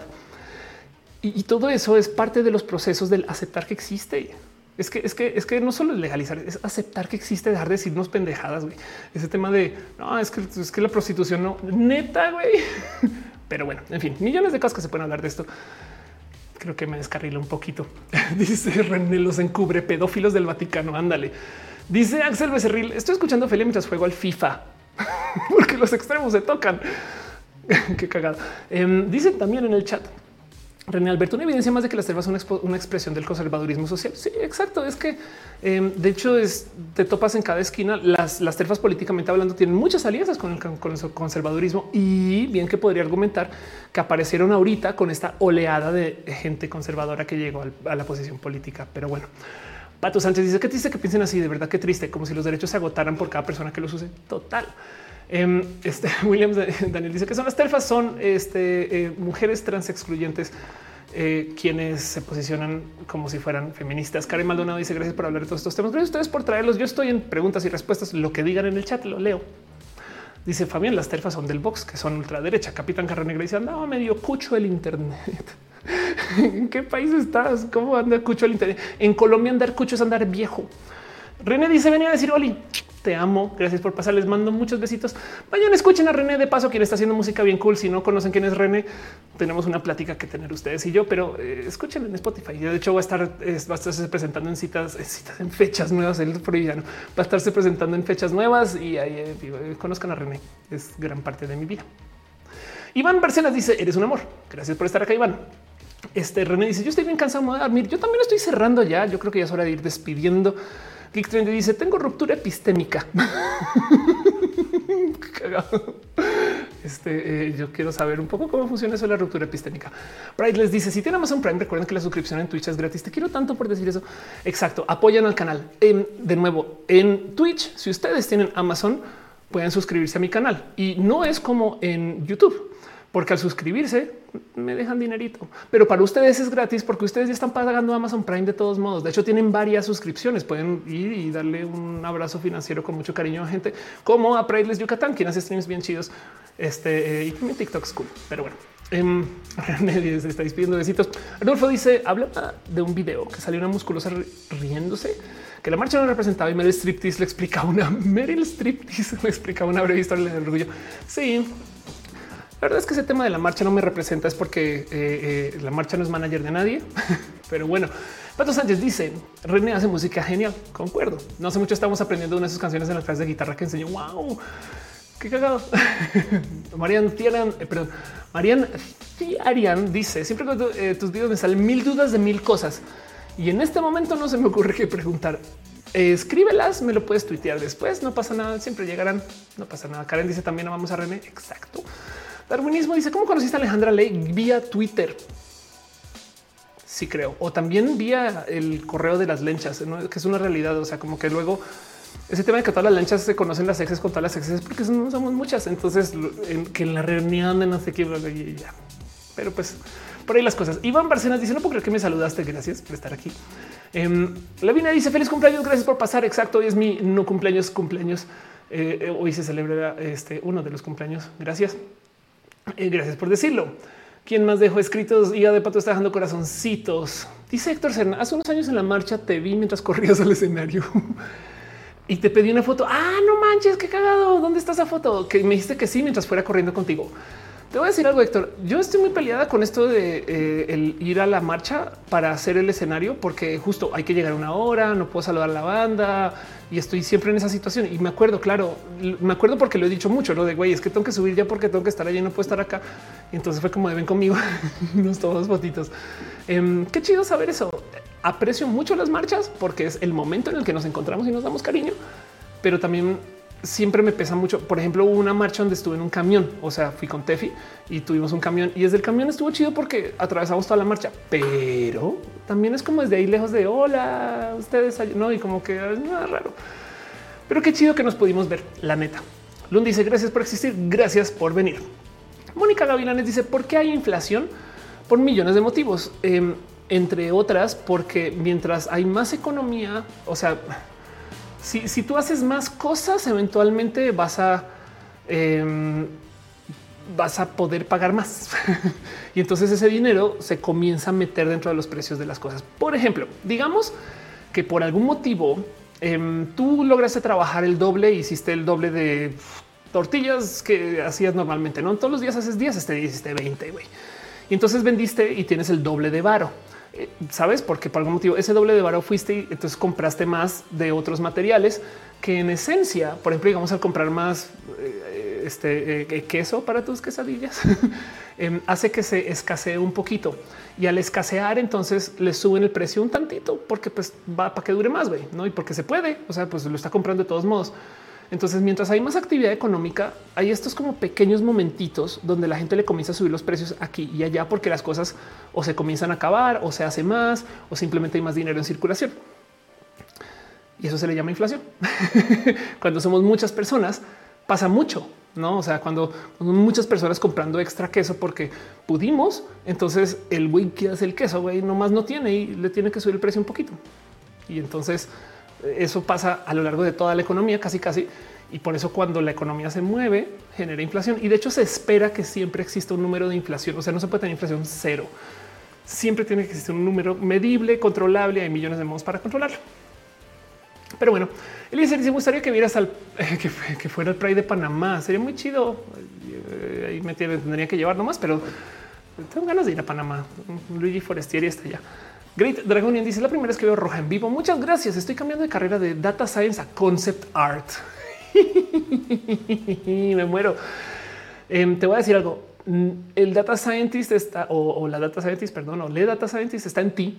Eh, llévate eso a corazón, porque luego en, arte, capaz y a lo mejor tú vas a ser la persona que vas a ver tantito del mundo de la ciencia de datos y tantito de el arte conceptual y estas cosas que estás, ¿no? que estás buscando hacer a lo mejor hay un intermedio súper chido, güey, súper chido. Em, pero bueno, em, lo único que tengo que decir es que cuando estás en las artes, lo único que puedes hacer es proponer un chingo, güey. Si no pares de proponer y si ya tienes una fórmula que funciona chido, chingón, manténla andando, pero sigue proponiendo. Eso es yo tomando nomás en la superficie lo que quiere decir estudiar concept art. Pero bueno, igual y si me quieres contar más adelante. Para dice, eh, ¿dónde compras tu ropa? Amazon. y además no así que no compro, güey. Sabrina dice, acabas de la sinapsis de que esa época en la que tuviste el cabello rojo fue por tu amor a ese color. Sí, exacto. Arnulfo García dice, muchos de los que se queman de los millennials no se refieren a los millennials, se refieren a los centenarios. Sí, total, eso pasa mucho. Mucho, mucho. Pato Sánchez está hablando de cómo aprendió Querida Muerte. Querida Muerte es un rolón pero bueno, eh, y Denise está compartiendo la última canción de René que chido. Ali Carresh dice al fin entiendo lo de la inflación. Sí, la inflación es, se, da cuando hay actividad económica, básicamente. Dice eh, Marian eh, ¿cómo les para saber tanto de tantos temas? Soy vieja, tengo muchos años. he estado mucho en el mundo. Ángel Talavera dice: Me encanta cuando explicas cosas de economía. Gracias. Fíjate que de hecho, o sea, estudié economía. pero nunca pensé que hubiera gustado tanto el, cómo ingresarlo estos contenidos y creo que debería hacerlo un poquito más. Great Dragonian dice emocioné de que me contestas de gracias por estar acá. Uriel dice llega un poquito tarde, un poquito porque va a ir cerrando. Karen dice qué plataforma recomiendas para estudiar UX. Yo solo sé recomendar Platzi. No sé si es la mejor, pero sí, sí sé esto. La gente que estudia todo esto relacionado con sistemas y emprender desde la universidad Em, el otro me topé con las estadísticas que topan que si tú estudias desde casa y tienes tu propia formación, ganas igual, por lo menos en sistemas. Y son cosas como este que tuitean la gente de software gurú y demás. Esos estudios salen una vez al año. Entonces es bien chido de, pensar que ya llegamos a este momento donde tomar cursos online o ir a la universidad. Y en eso la pregunta es si pasa lo mismo con UX UI. No sé, pero sí te voy a decir que eh, Platzi es un lugar espectacular, que hay unos cursos muy chidos, muy buenos, la recomendaré porque además Platzi para mí es casa. Pero sí dejo ahí también el pensar que eh, hay algo ahí del UX y el UI que viene del arte y entonces no desconectes eso también. Pero bueno, igual a lo mejor necesitas alguien que esté estudiando concept art. Arnulfo García extrañé roja la semana pasada. Yo también. Pero aquí estamos. Geek Trend dice qué le pasó a Connectica. para la gente que no sabe qué es Connectica, es un blog que yo comencé con mi agencia, con otras personas chidas y que con el pasar del tiempo eh, ya no se volvió tan necesario. Em, disclaimer o más bien confesión, Connectica lo patrocinó. Es más, vamos a hablar de Connectica. Connectica fue un blog que compró una empresa desde que se fundó y lo lanzamos guiño guiño como si nos hubiera comprado la empresa. O sea, para lanzarlo, estrategias digitales de Ofelia. Lanzamos el blog como si fuera independiente y a los tantos meses anunciamos que nos compró una empresa. Entonces la banda se sumó al tren sin pensar que la empresa fuera malvada. Este, eso fue en el 2009 y una estrategia digital que se me ocurrió en su momento y funcionó. Pero Connectica, la verdad es que tenía mucho corazón, estaba hecho para que funcionara en millones de modos, muy chido, le tengo mucho cariño. Y el tema es que eh, eventualmente ese cliente ya dejó de fondear Connectica. Y yo me fui de la, de la agencia también, entonces sé que se le dio vida por un rato, pero como que si tu proyecto no está generando tanto dinero, eh, ¿hasta cuándo le vas a seguir invirtiendo? Estas son preguntas que cada quien responde diferente. En este caso en particular, según yo le dieron vida por un rato hasta que ya se fueron con lo próximo y adiós. Esa es mi conclusión de todo Connectica y seguramente estoy diciendo cosas que no sé si podrías, si podría decir, pero ya les dije, ya tiene 10 años, entonces espero que no, no haya pisado a nadie ningún sentir con eso. Sabrina dice, yo sé que lo sabes, pero tienes un don de transmitir. Muchas gracias. Eh, guardo para más tarde ver videos tuyos. Gracias de verdad. Em, lo más bonito de mi vida profesional como comunicadora es que me dieron el título de la explicatriz. Me lo gané, me lo sugirió Andrea Odessa. La verdad es que me lo propuso el explicador mismo, Enrique Ganem, y Andrea Odessa me dijo que sea la explicatriz.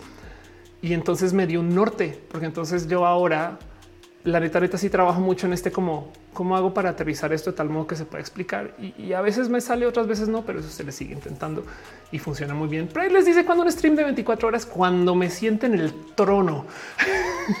Yo siempre acabo roja, voy al baño. Como eh, bueno, me imagino que habrá algún es que es que no sé si te has dado cuenta. Llevo cuatro horas, bueno, tres y tantas sin parar de hablar.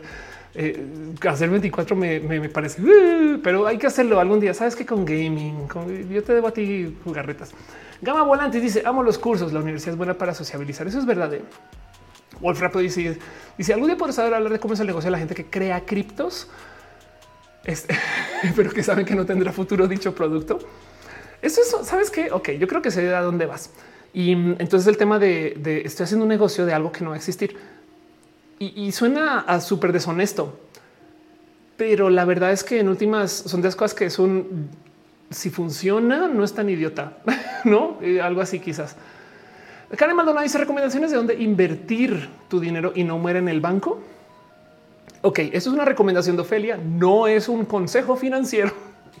Me estoy lavando las manos legalmente. Primero piensa en ti, Karen. Eh, ¿Emprendes? ¿Estás emprendiendo? ¿Eres freelancer? El mejor lugar donde puedes invertir es donde tú puedes ver dónde está tu dinero.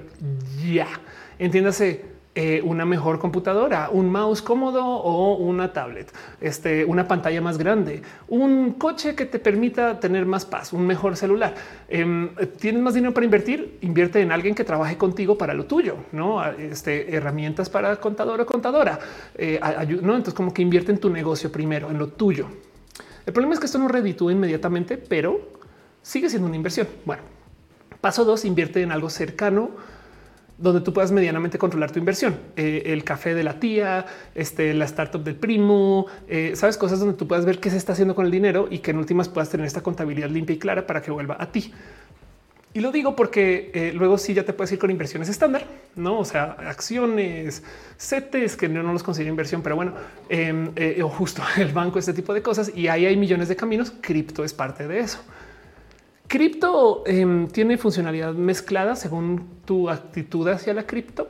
No hay gente que es muy cripto libre y hay gente que está en la cripto porque es un literal casino con sesgo y les gusta y se vale. Es un camino de inversión. Evidentemente, para todo esto que estoy diciendo, nunca pongas todo en una sola canasta. No le des todo tu varo a la tía. No compres solo con una computadora chida. Diversifica y algunos van a volver y simplemente sigue diversificando. Pero bueno, eso es los consejos, Ofelia. Espero este, haber dado algo útil ahí. Pero bueno, Capitán Carro Negra y ver Ministro Rojas, claro que sí. Este, de hecho, ya es hora de ir cerrando ahora sí o sí. Entonces, bueno, nomás darles a ustedes las gracias por estar aquí. Vale, los últimos comentarios de todos modos. Diana Gam dice: ¿Sabes de la psicología de la moda ropa? Pienso que es un tema importante como personas de la comunidad, ya que uno busca expresar todo su ser. Sé muy poco porque la moda y la ropa me intimida yo sé que ya me preguntaron que cómo me he visto. Yo sí eh, todavía no he lidiado bien con eso, porque como yo manejo estos temas identitarios, soy muy nueva para muchas de estas cosas. Y entonces hay algunas cosas que todavía no me he investigado a qué se siente. Hay otras que sabes como que tengo una rara construcción con cómo me relaciono con la ropa.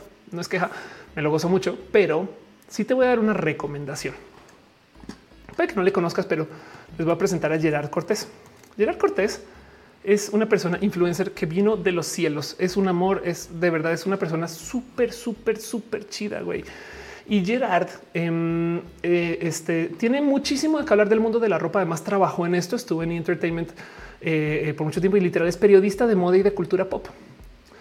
Pero para no más dejar ahí en presente de las cosas chidas que he hecho con Gerard, dice un video colaboración con Gerard, uno. Y jugué el siguiente juego. De hecho, está en este canal por si lo quieres buscar.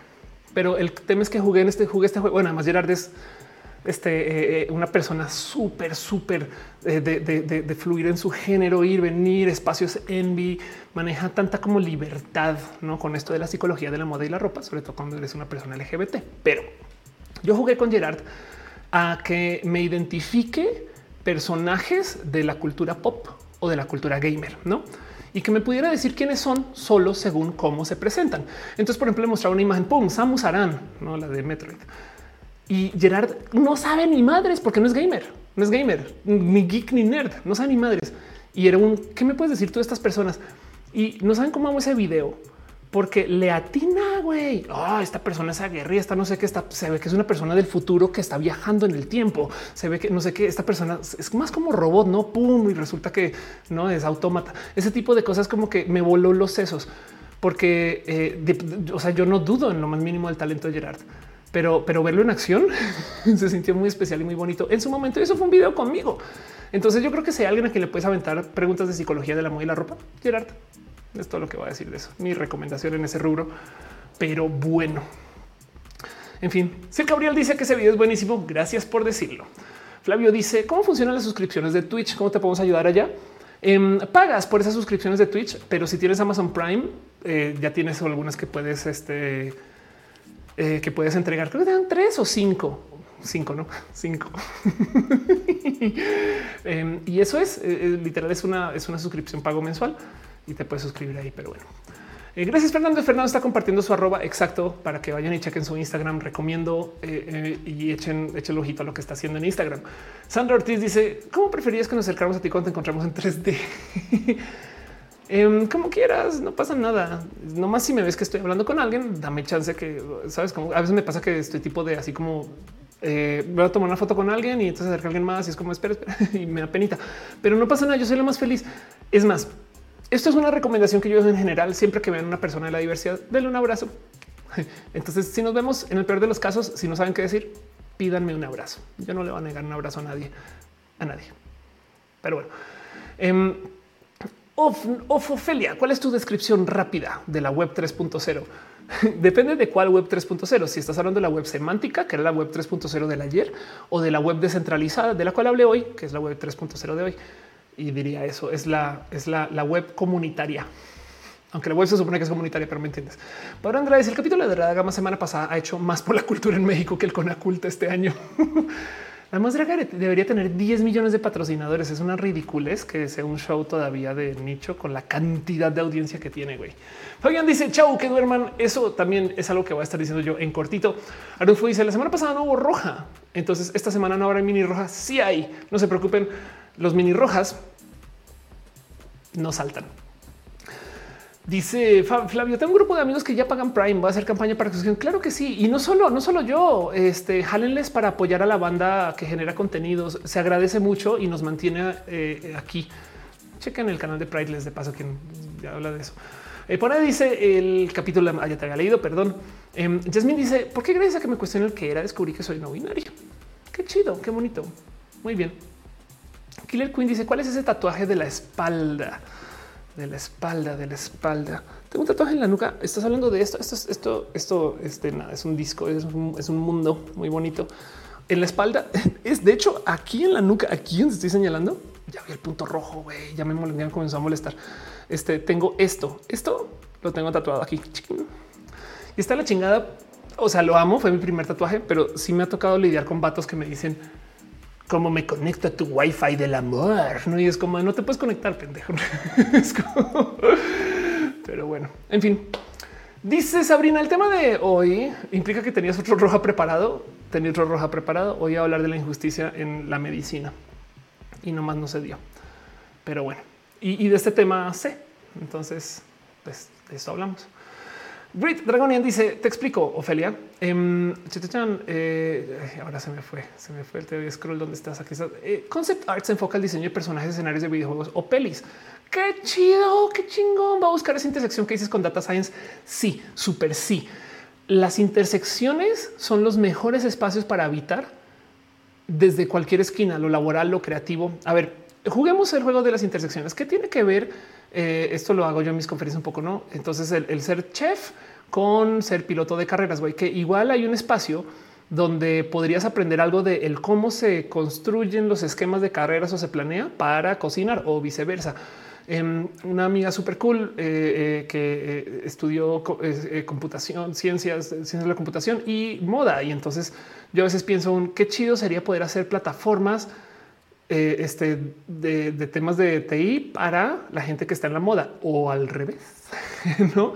Y, ese juego de, las intersecciones, híjoles, nos puede llevar a lugares muy chidos, pero ahí justo es donde hay todas las oportunidades piensen ustedes en lo que cosas que no deberían de cruzarse. ¿Qué tiene que ver el tamalero este, eh, eh, con el ingeniero de, música? No, y es de se los juro que hay música muy chida que se puede hacer con las con la intersección del tamal. Se los prometo. O sea, hay ruidos específicos, sonidos, no y viceversa. No, o sea, también hacer tamales para músicos.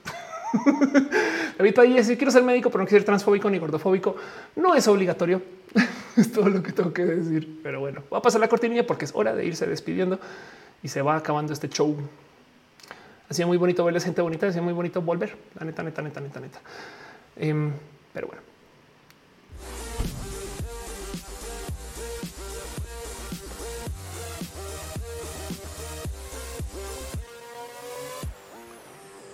Uno de los modos en los que yo sé que el show se acabó es porque la vaquita está vacía. A ver, se ve el punto rojo. Sí, aquí está. El punto rojo está ahorita para la gente que no lo ve. El punto rojo está aquí. Ok, para la gente que no lo ve. Entonces les va a molestar el resto del show porque yo pensaba que estaba atrás de mí, pero no está enfrente de mí. Es un pixel muerto y no sé de dónde viene. Estoy bien, Darkis. Es un pixel muerto. Los pixeles se mueren, se vienen a morir en roja. Gente bonita, quiero darles a ustedes las gracias, un súper, súper abrazo y mucho cariño y mucho amor a la gente que deja sus abrazos financieros. Em, el Ángel Gris, gracias. Alex Sánchez, gracias por tu amor y tu cariño. Que dice quiero mucho a la gente de Twitter. Gracias a ustedes por estar acá. Fernando Cernas, Rocío Maranta, Ruiz Blancas, Angélica A. Porras, Alvera, Liana Aguirre, Michelle, Ángela Catalán Guerrero, Ángel Boria, Abdiel Morales y Wendy, quienes se suscriben. Gracias a la gente chida que se suscribió en el Twitch, el, Codito, Alex Sieben, eh, Brian Hill 343, Glitch de Glitch, Gracias por pasar con tu raid. Jimena también se suscribe. Eh, Haron Gaff, Clean eh, Amber Caramelo y Miel, Aflicta, gracias por ser parte de esto desde el Twitch. Hoy no estuvimos en Facebook, pero ustedes, gracias por compartir. La neta, gracias por hacer que este show funcione desde estas esquinas múltiples, varias, todas. Hay paso también. Quiero que sepan que este show funciona y funciona chido debido a que hay gente chida que se encarga a que conecten las piezas. Por ejemplo, está la gente chida del team de moderación, quienes ahí les habrán visto de vez en cuando eh, no son quienes ponen los asteriscos, esos los pongo yo. Es un decir, yo tengo la plataforma configurada para que algunas palabras les ponga asteriscos. El tema es que la plataforma no identifica que a veces alguna palabra es parte de una palabra más grande y entonces a veces salen cosas raras como com, asterisco, asterisco, asterisco, Dora, no porque no puede decir, en fin. Pero bueno, el caso eh, hay una automoderación. El team de moderación en vez sí hace cosas muy bonitas en este show. Y quiero que les demos un aplauso, abrazo y mucha celebración a Caro, a Uva, a Uriel, Fabián, Monse, Jesse, Tutix, ligado de pato, a Denis, Aflicta y a Anisa Gama Volantis, que es un team de Avengers bien chido que se encarga de que todo aquí esté en orden. De paso, tienen un Discord que espero que por favor pasen ahí ahorita. Si lo tienen o no lo tienen, pásenlo. Em, de hecho, gracias al team de moderación, el punto rojo es solo un punto si no fuera por el team de moderación, sería todo un cuadrado que bloquea mi rostro. Pero son personas chidas y lograron reducirlo solo un píxel para sembrarnos la paranoia o algo así. Em, en, fin, en fin, gracias por estar acá, gracias por acompañar, gracias por ser parte de esto. También quiero dejar súper dicho que este show funciona gracias a que gente que está suscrita al show, sobre todo la gente que está en el Patreon, a Fikachi, a Ana Navarro, analógicamente, a Ana Marquituru, Ballera Gordita, Guillermo Lamfar, Simja Jara, Hicheja, Aflicta, Choc Cuevas, Francisco Godínez, Ignis 13, Javier Tapia, Rodrigo Pérez Enríquez y Trini P. También la gente que está suscrita en el Twitch vía Enix, Jorge Agarco, Gato de Pato, Nora GR 95, Leo Sánchez, Cor, José Luis 2, Jaibo 84, Palafo, Ernesto Dimus, Favorosco, Pena Rubra, Julián Galo 6, Cadabret, Blanca Inés 2, que seguro leí Blanca Inés la vez pasada, pero en el caso, un abrazo aquí a M007, Ballena, Gortias, Corbite 100, Aflicta, Gardachita, Sankoku 666. Dale caro quien se suscribió antes de que se pudiera suscribir nadie.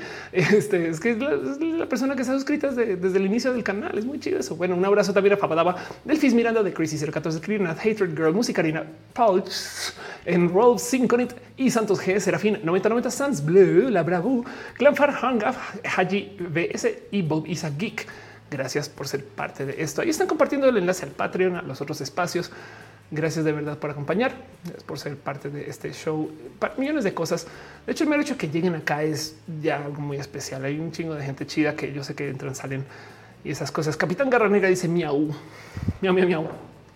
Exacto. También hay gente que está suscrita desde el YouTube. Hay gente que está suscrita desde el Facebook y saben que les voy a dar las gracias, aunque hoy no transmitimos a Facebook, pero un súper, súper, súper, súper eh, este abrazo especial a Mar Estrada, Marisela López Lozano, Marilyn Ochoa Rodríguez, Sand Abella, Gustavo González, también la gente que está conectada desde el YouTube y que se suscribió al YouTube. Es que agradezco mucho. Un abrazo a Daniel Pérez Olmedia Estudio, a Armano Bobski, Luis Rodarte, Alfredo Pérez Aldana, Ana Cristina Mola, Villa de la Familia, San Silva Flores, Pablo CG, Nora GR, César Imperator, Ana Alejandra Auster Aragón, Magdalena Álvarez, a Mercado, Germán Briones, Dani DC, Adolfo García, Brenda Pérez Lindo, Ichigo Chami, Flavio Madallo, Cira, Estefanía Alanis, a Daniel Vargas, Wendy, Alejandro Ortega, Brian Marroquín, Lucía Fernández Ansure, Jorge Díaz, Sates de Méndez, Bruja de Marta, tú que hace transtrajes bien chidos, Darío de Monserrat, René Alberto Ortega, que yo sé que sigues por ahí, besitos, Cinti Rusil, Irene RN, Gustavo Rochan, G. Arias, Maite Turrel de Farías, Úrsula Montiel, la dama del koala, la dama, la rama del koala, no la dama, la rama, la rama del koala News, Meika Legalman, Maurrua, Jessica Díaz Guada, Andino, Renier Cruz, Pamela Gutiérrez, Mavila Morales, Michael Hugo, Mis Wizard, Katzak, Cintia Kenza, Susana Baeza,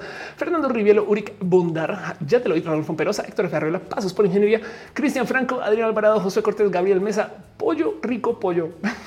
No voy a parar de reír, reír con tu user. Me gozo mucho que exista un user así. Gracias.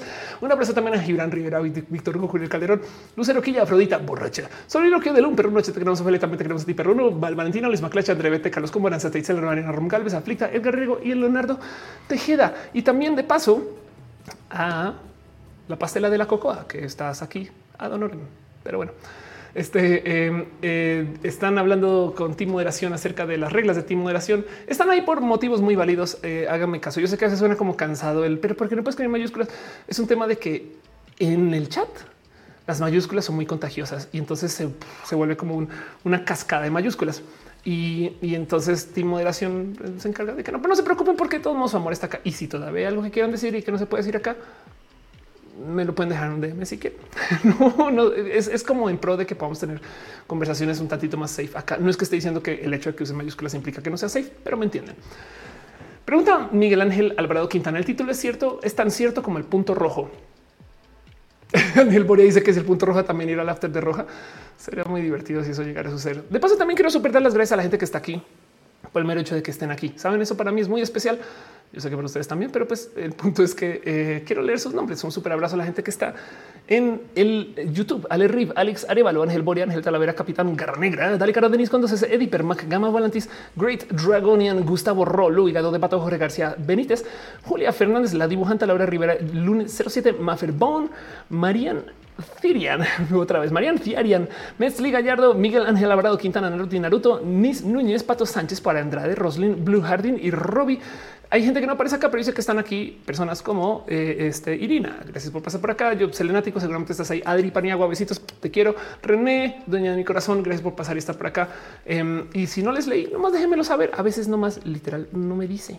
Y es todo lo que tengo que decir. No me dice. Y entonces díganmelo que para eso son las plataformas. De paso, también hay gente que está conectada desde el Twitch y voy a tratar de leer sus nombres. Esta es la lista más divertida de todas, porque unos usernames que digo, güey, su mamá sabe que se llaman así. Un abrazo a 77 Jaimito Adri BC, Ale Carreggi, Alex Iben, Ambar Caramel Email, Anetiux, Anoder TV Viver, Aten, Axel, bajo Medina, Azul SLP, Bapfi, Birdant 1, Burning Core, Commander Ruth Conning, bajo HQ, Sindica, Danielo 682, Darwinismo 2, Denis con dos S, el Kildito, Elysian Fit, Fit, Fit of Pair, Gamer 01, Go en 32, Hangaf, Irving, Jalbert Chitivas, Jessica Ramsa, J. Mario LB, Joss Moon, Castle, Killer Queen 01, King Robert, Krillian Nath, Leroy MG, el 35, Live Luna Cereza, Nico Signio, Matilda, Hugo, Maxito Blanco, Mexicano Alegre, Naruto from Colombia, Kashi, Old Ren Ono, Pat Beak, Pato Sánchez, GTR, Pena Rubra, Prideless Yucatán. Conozcan el canal chido de Prideless Yucatán.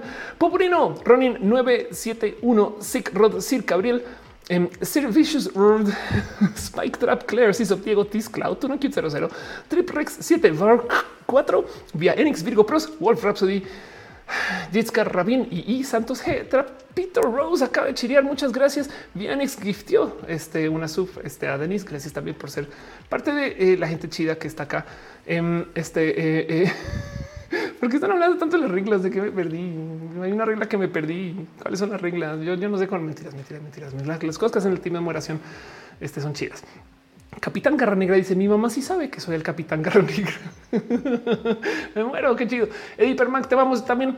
Eddie Permac, Uriel Alejandro Hechitivas. Este dice Hechitivas, los nombres de Twitch son claves de Wi-Fi. Les confieso cuál es mi Wi-Fi. Se llama buscando, buscando punto, punto, punto. Y entonces cada vez que eh, te vas a conectar, ves los nombres y hay uno que dice buscando. Y si bien la cantidad de veces que yo misma de pendeja digo, ah, no he encontrado y sigo buscando en la lista, lo cual me comprueba que mi nombre funciona, excepto para ustedes que ya saben mi gran secreto y ahora sabrán cuál es mi wifi. Pero bueno, en fin, este un abrazo a Roslyn Blue Jardín, Eddie Permac, a Denise con dos S, eh, Dani Caro, Marian Ciarian, el Quildito. También les sigo dando scroll por acá. Robbie, este, ¿quién más está por aquí? Fernando, Calicho, Escofie, pasaste por aquí, besitos. Gracias por estar aquí, Ambar Mira Mira, Alex Arevalo, Lun 07, Sandra Ortiz, Darwinismo 2, Ay, si no mencioné a alguien, avísenme. Dice capitán, te has troleado a ti misma. Sí, exacto. Ya Albert dice error. No, no, no. Es, es, es bueno, es bueno. Tú no quieres que la gente se ande conectando a tu red. Entonces, en fin, muchas gracias por ser parte de esto. Gracias por acompañar en roja. Gracias por nada, pues, es por volver. La neta, me fui una semana y, miren, fue bonito. Estuve paseando, estuve con René y se hicieron cosas muy chidas. Estuvimos en Chicago. Entonces, eh, gracias también por permitírmelo. Me explico como que también el poder está por fuera y, no necesariamente estar. No les prometo que sí lo recupero. Me debo un roja entre semana. Me los debo en general, ¿eh? pero de todos modos, eh, Gracias por estar acá. Naruto Naruto dice eh, yo falto. Gracias por estar acá. Sí, recuerdo leerte, pero te vuelvo a leer. No pasa nada. Se siente bonito. Claro que se siente bonito. Luna Cereza dice no pasa nada. Iván Piña, besitos a ti. La dice yo besitos también. Hígado de pato dice probablemente no lo sé porque me la pasaré buscando. Alex Carrich dice conectémonos a su wifi. besitos a ustedes. Les quiero mucho y eh, todo lo que tengo que decir es em, bonita luna. Arnulfo García, besitos. Ahí estás. Alex Carrich dice gracias por este roja. Gracias por estar acá. Nos vemos en el próximo. Cualquier cosa hablamos entre semana y linda luna. Se véanse ahí en el after y yo seguiré haciendo todo lo que hago después de roja. Ya saben cómo es todo eso. Pero bueno.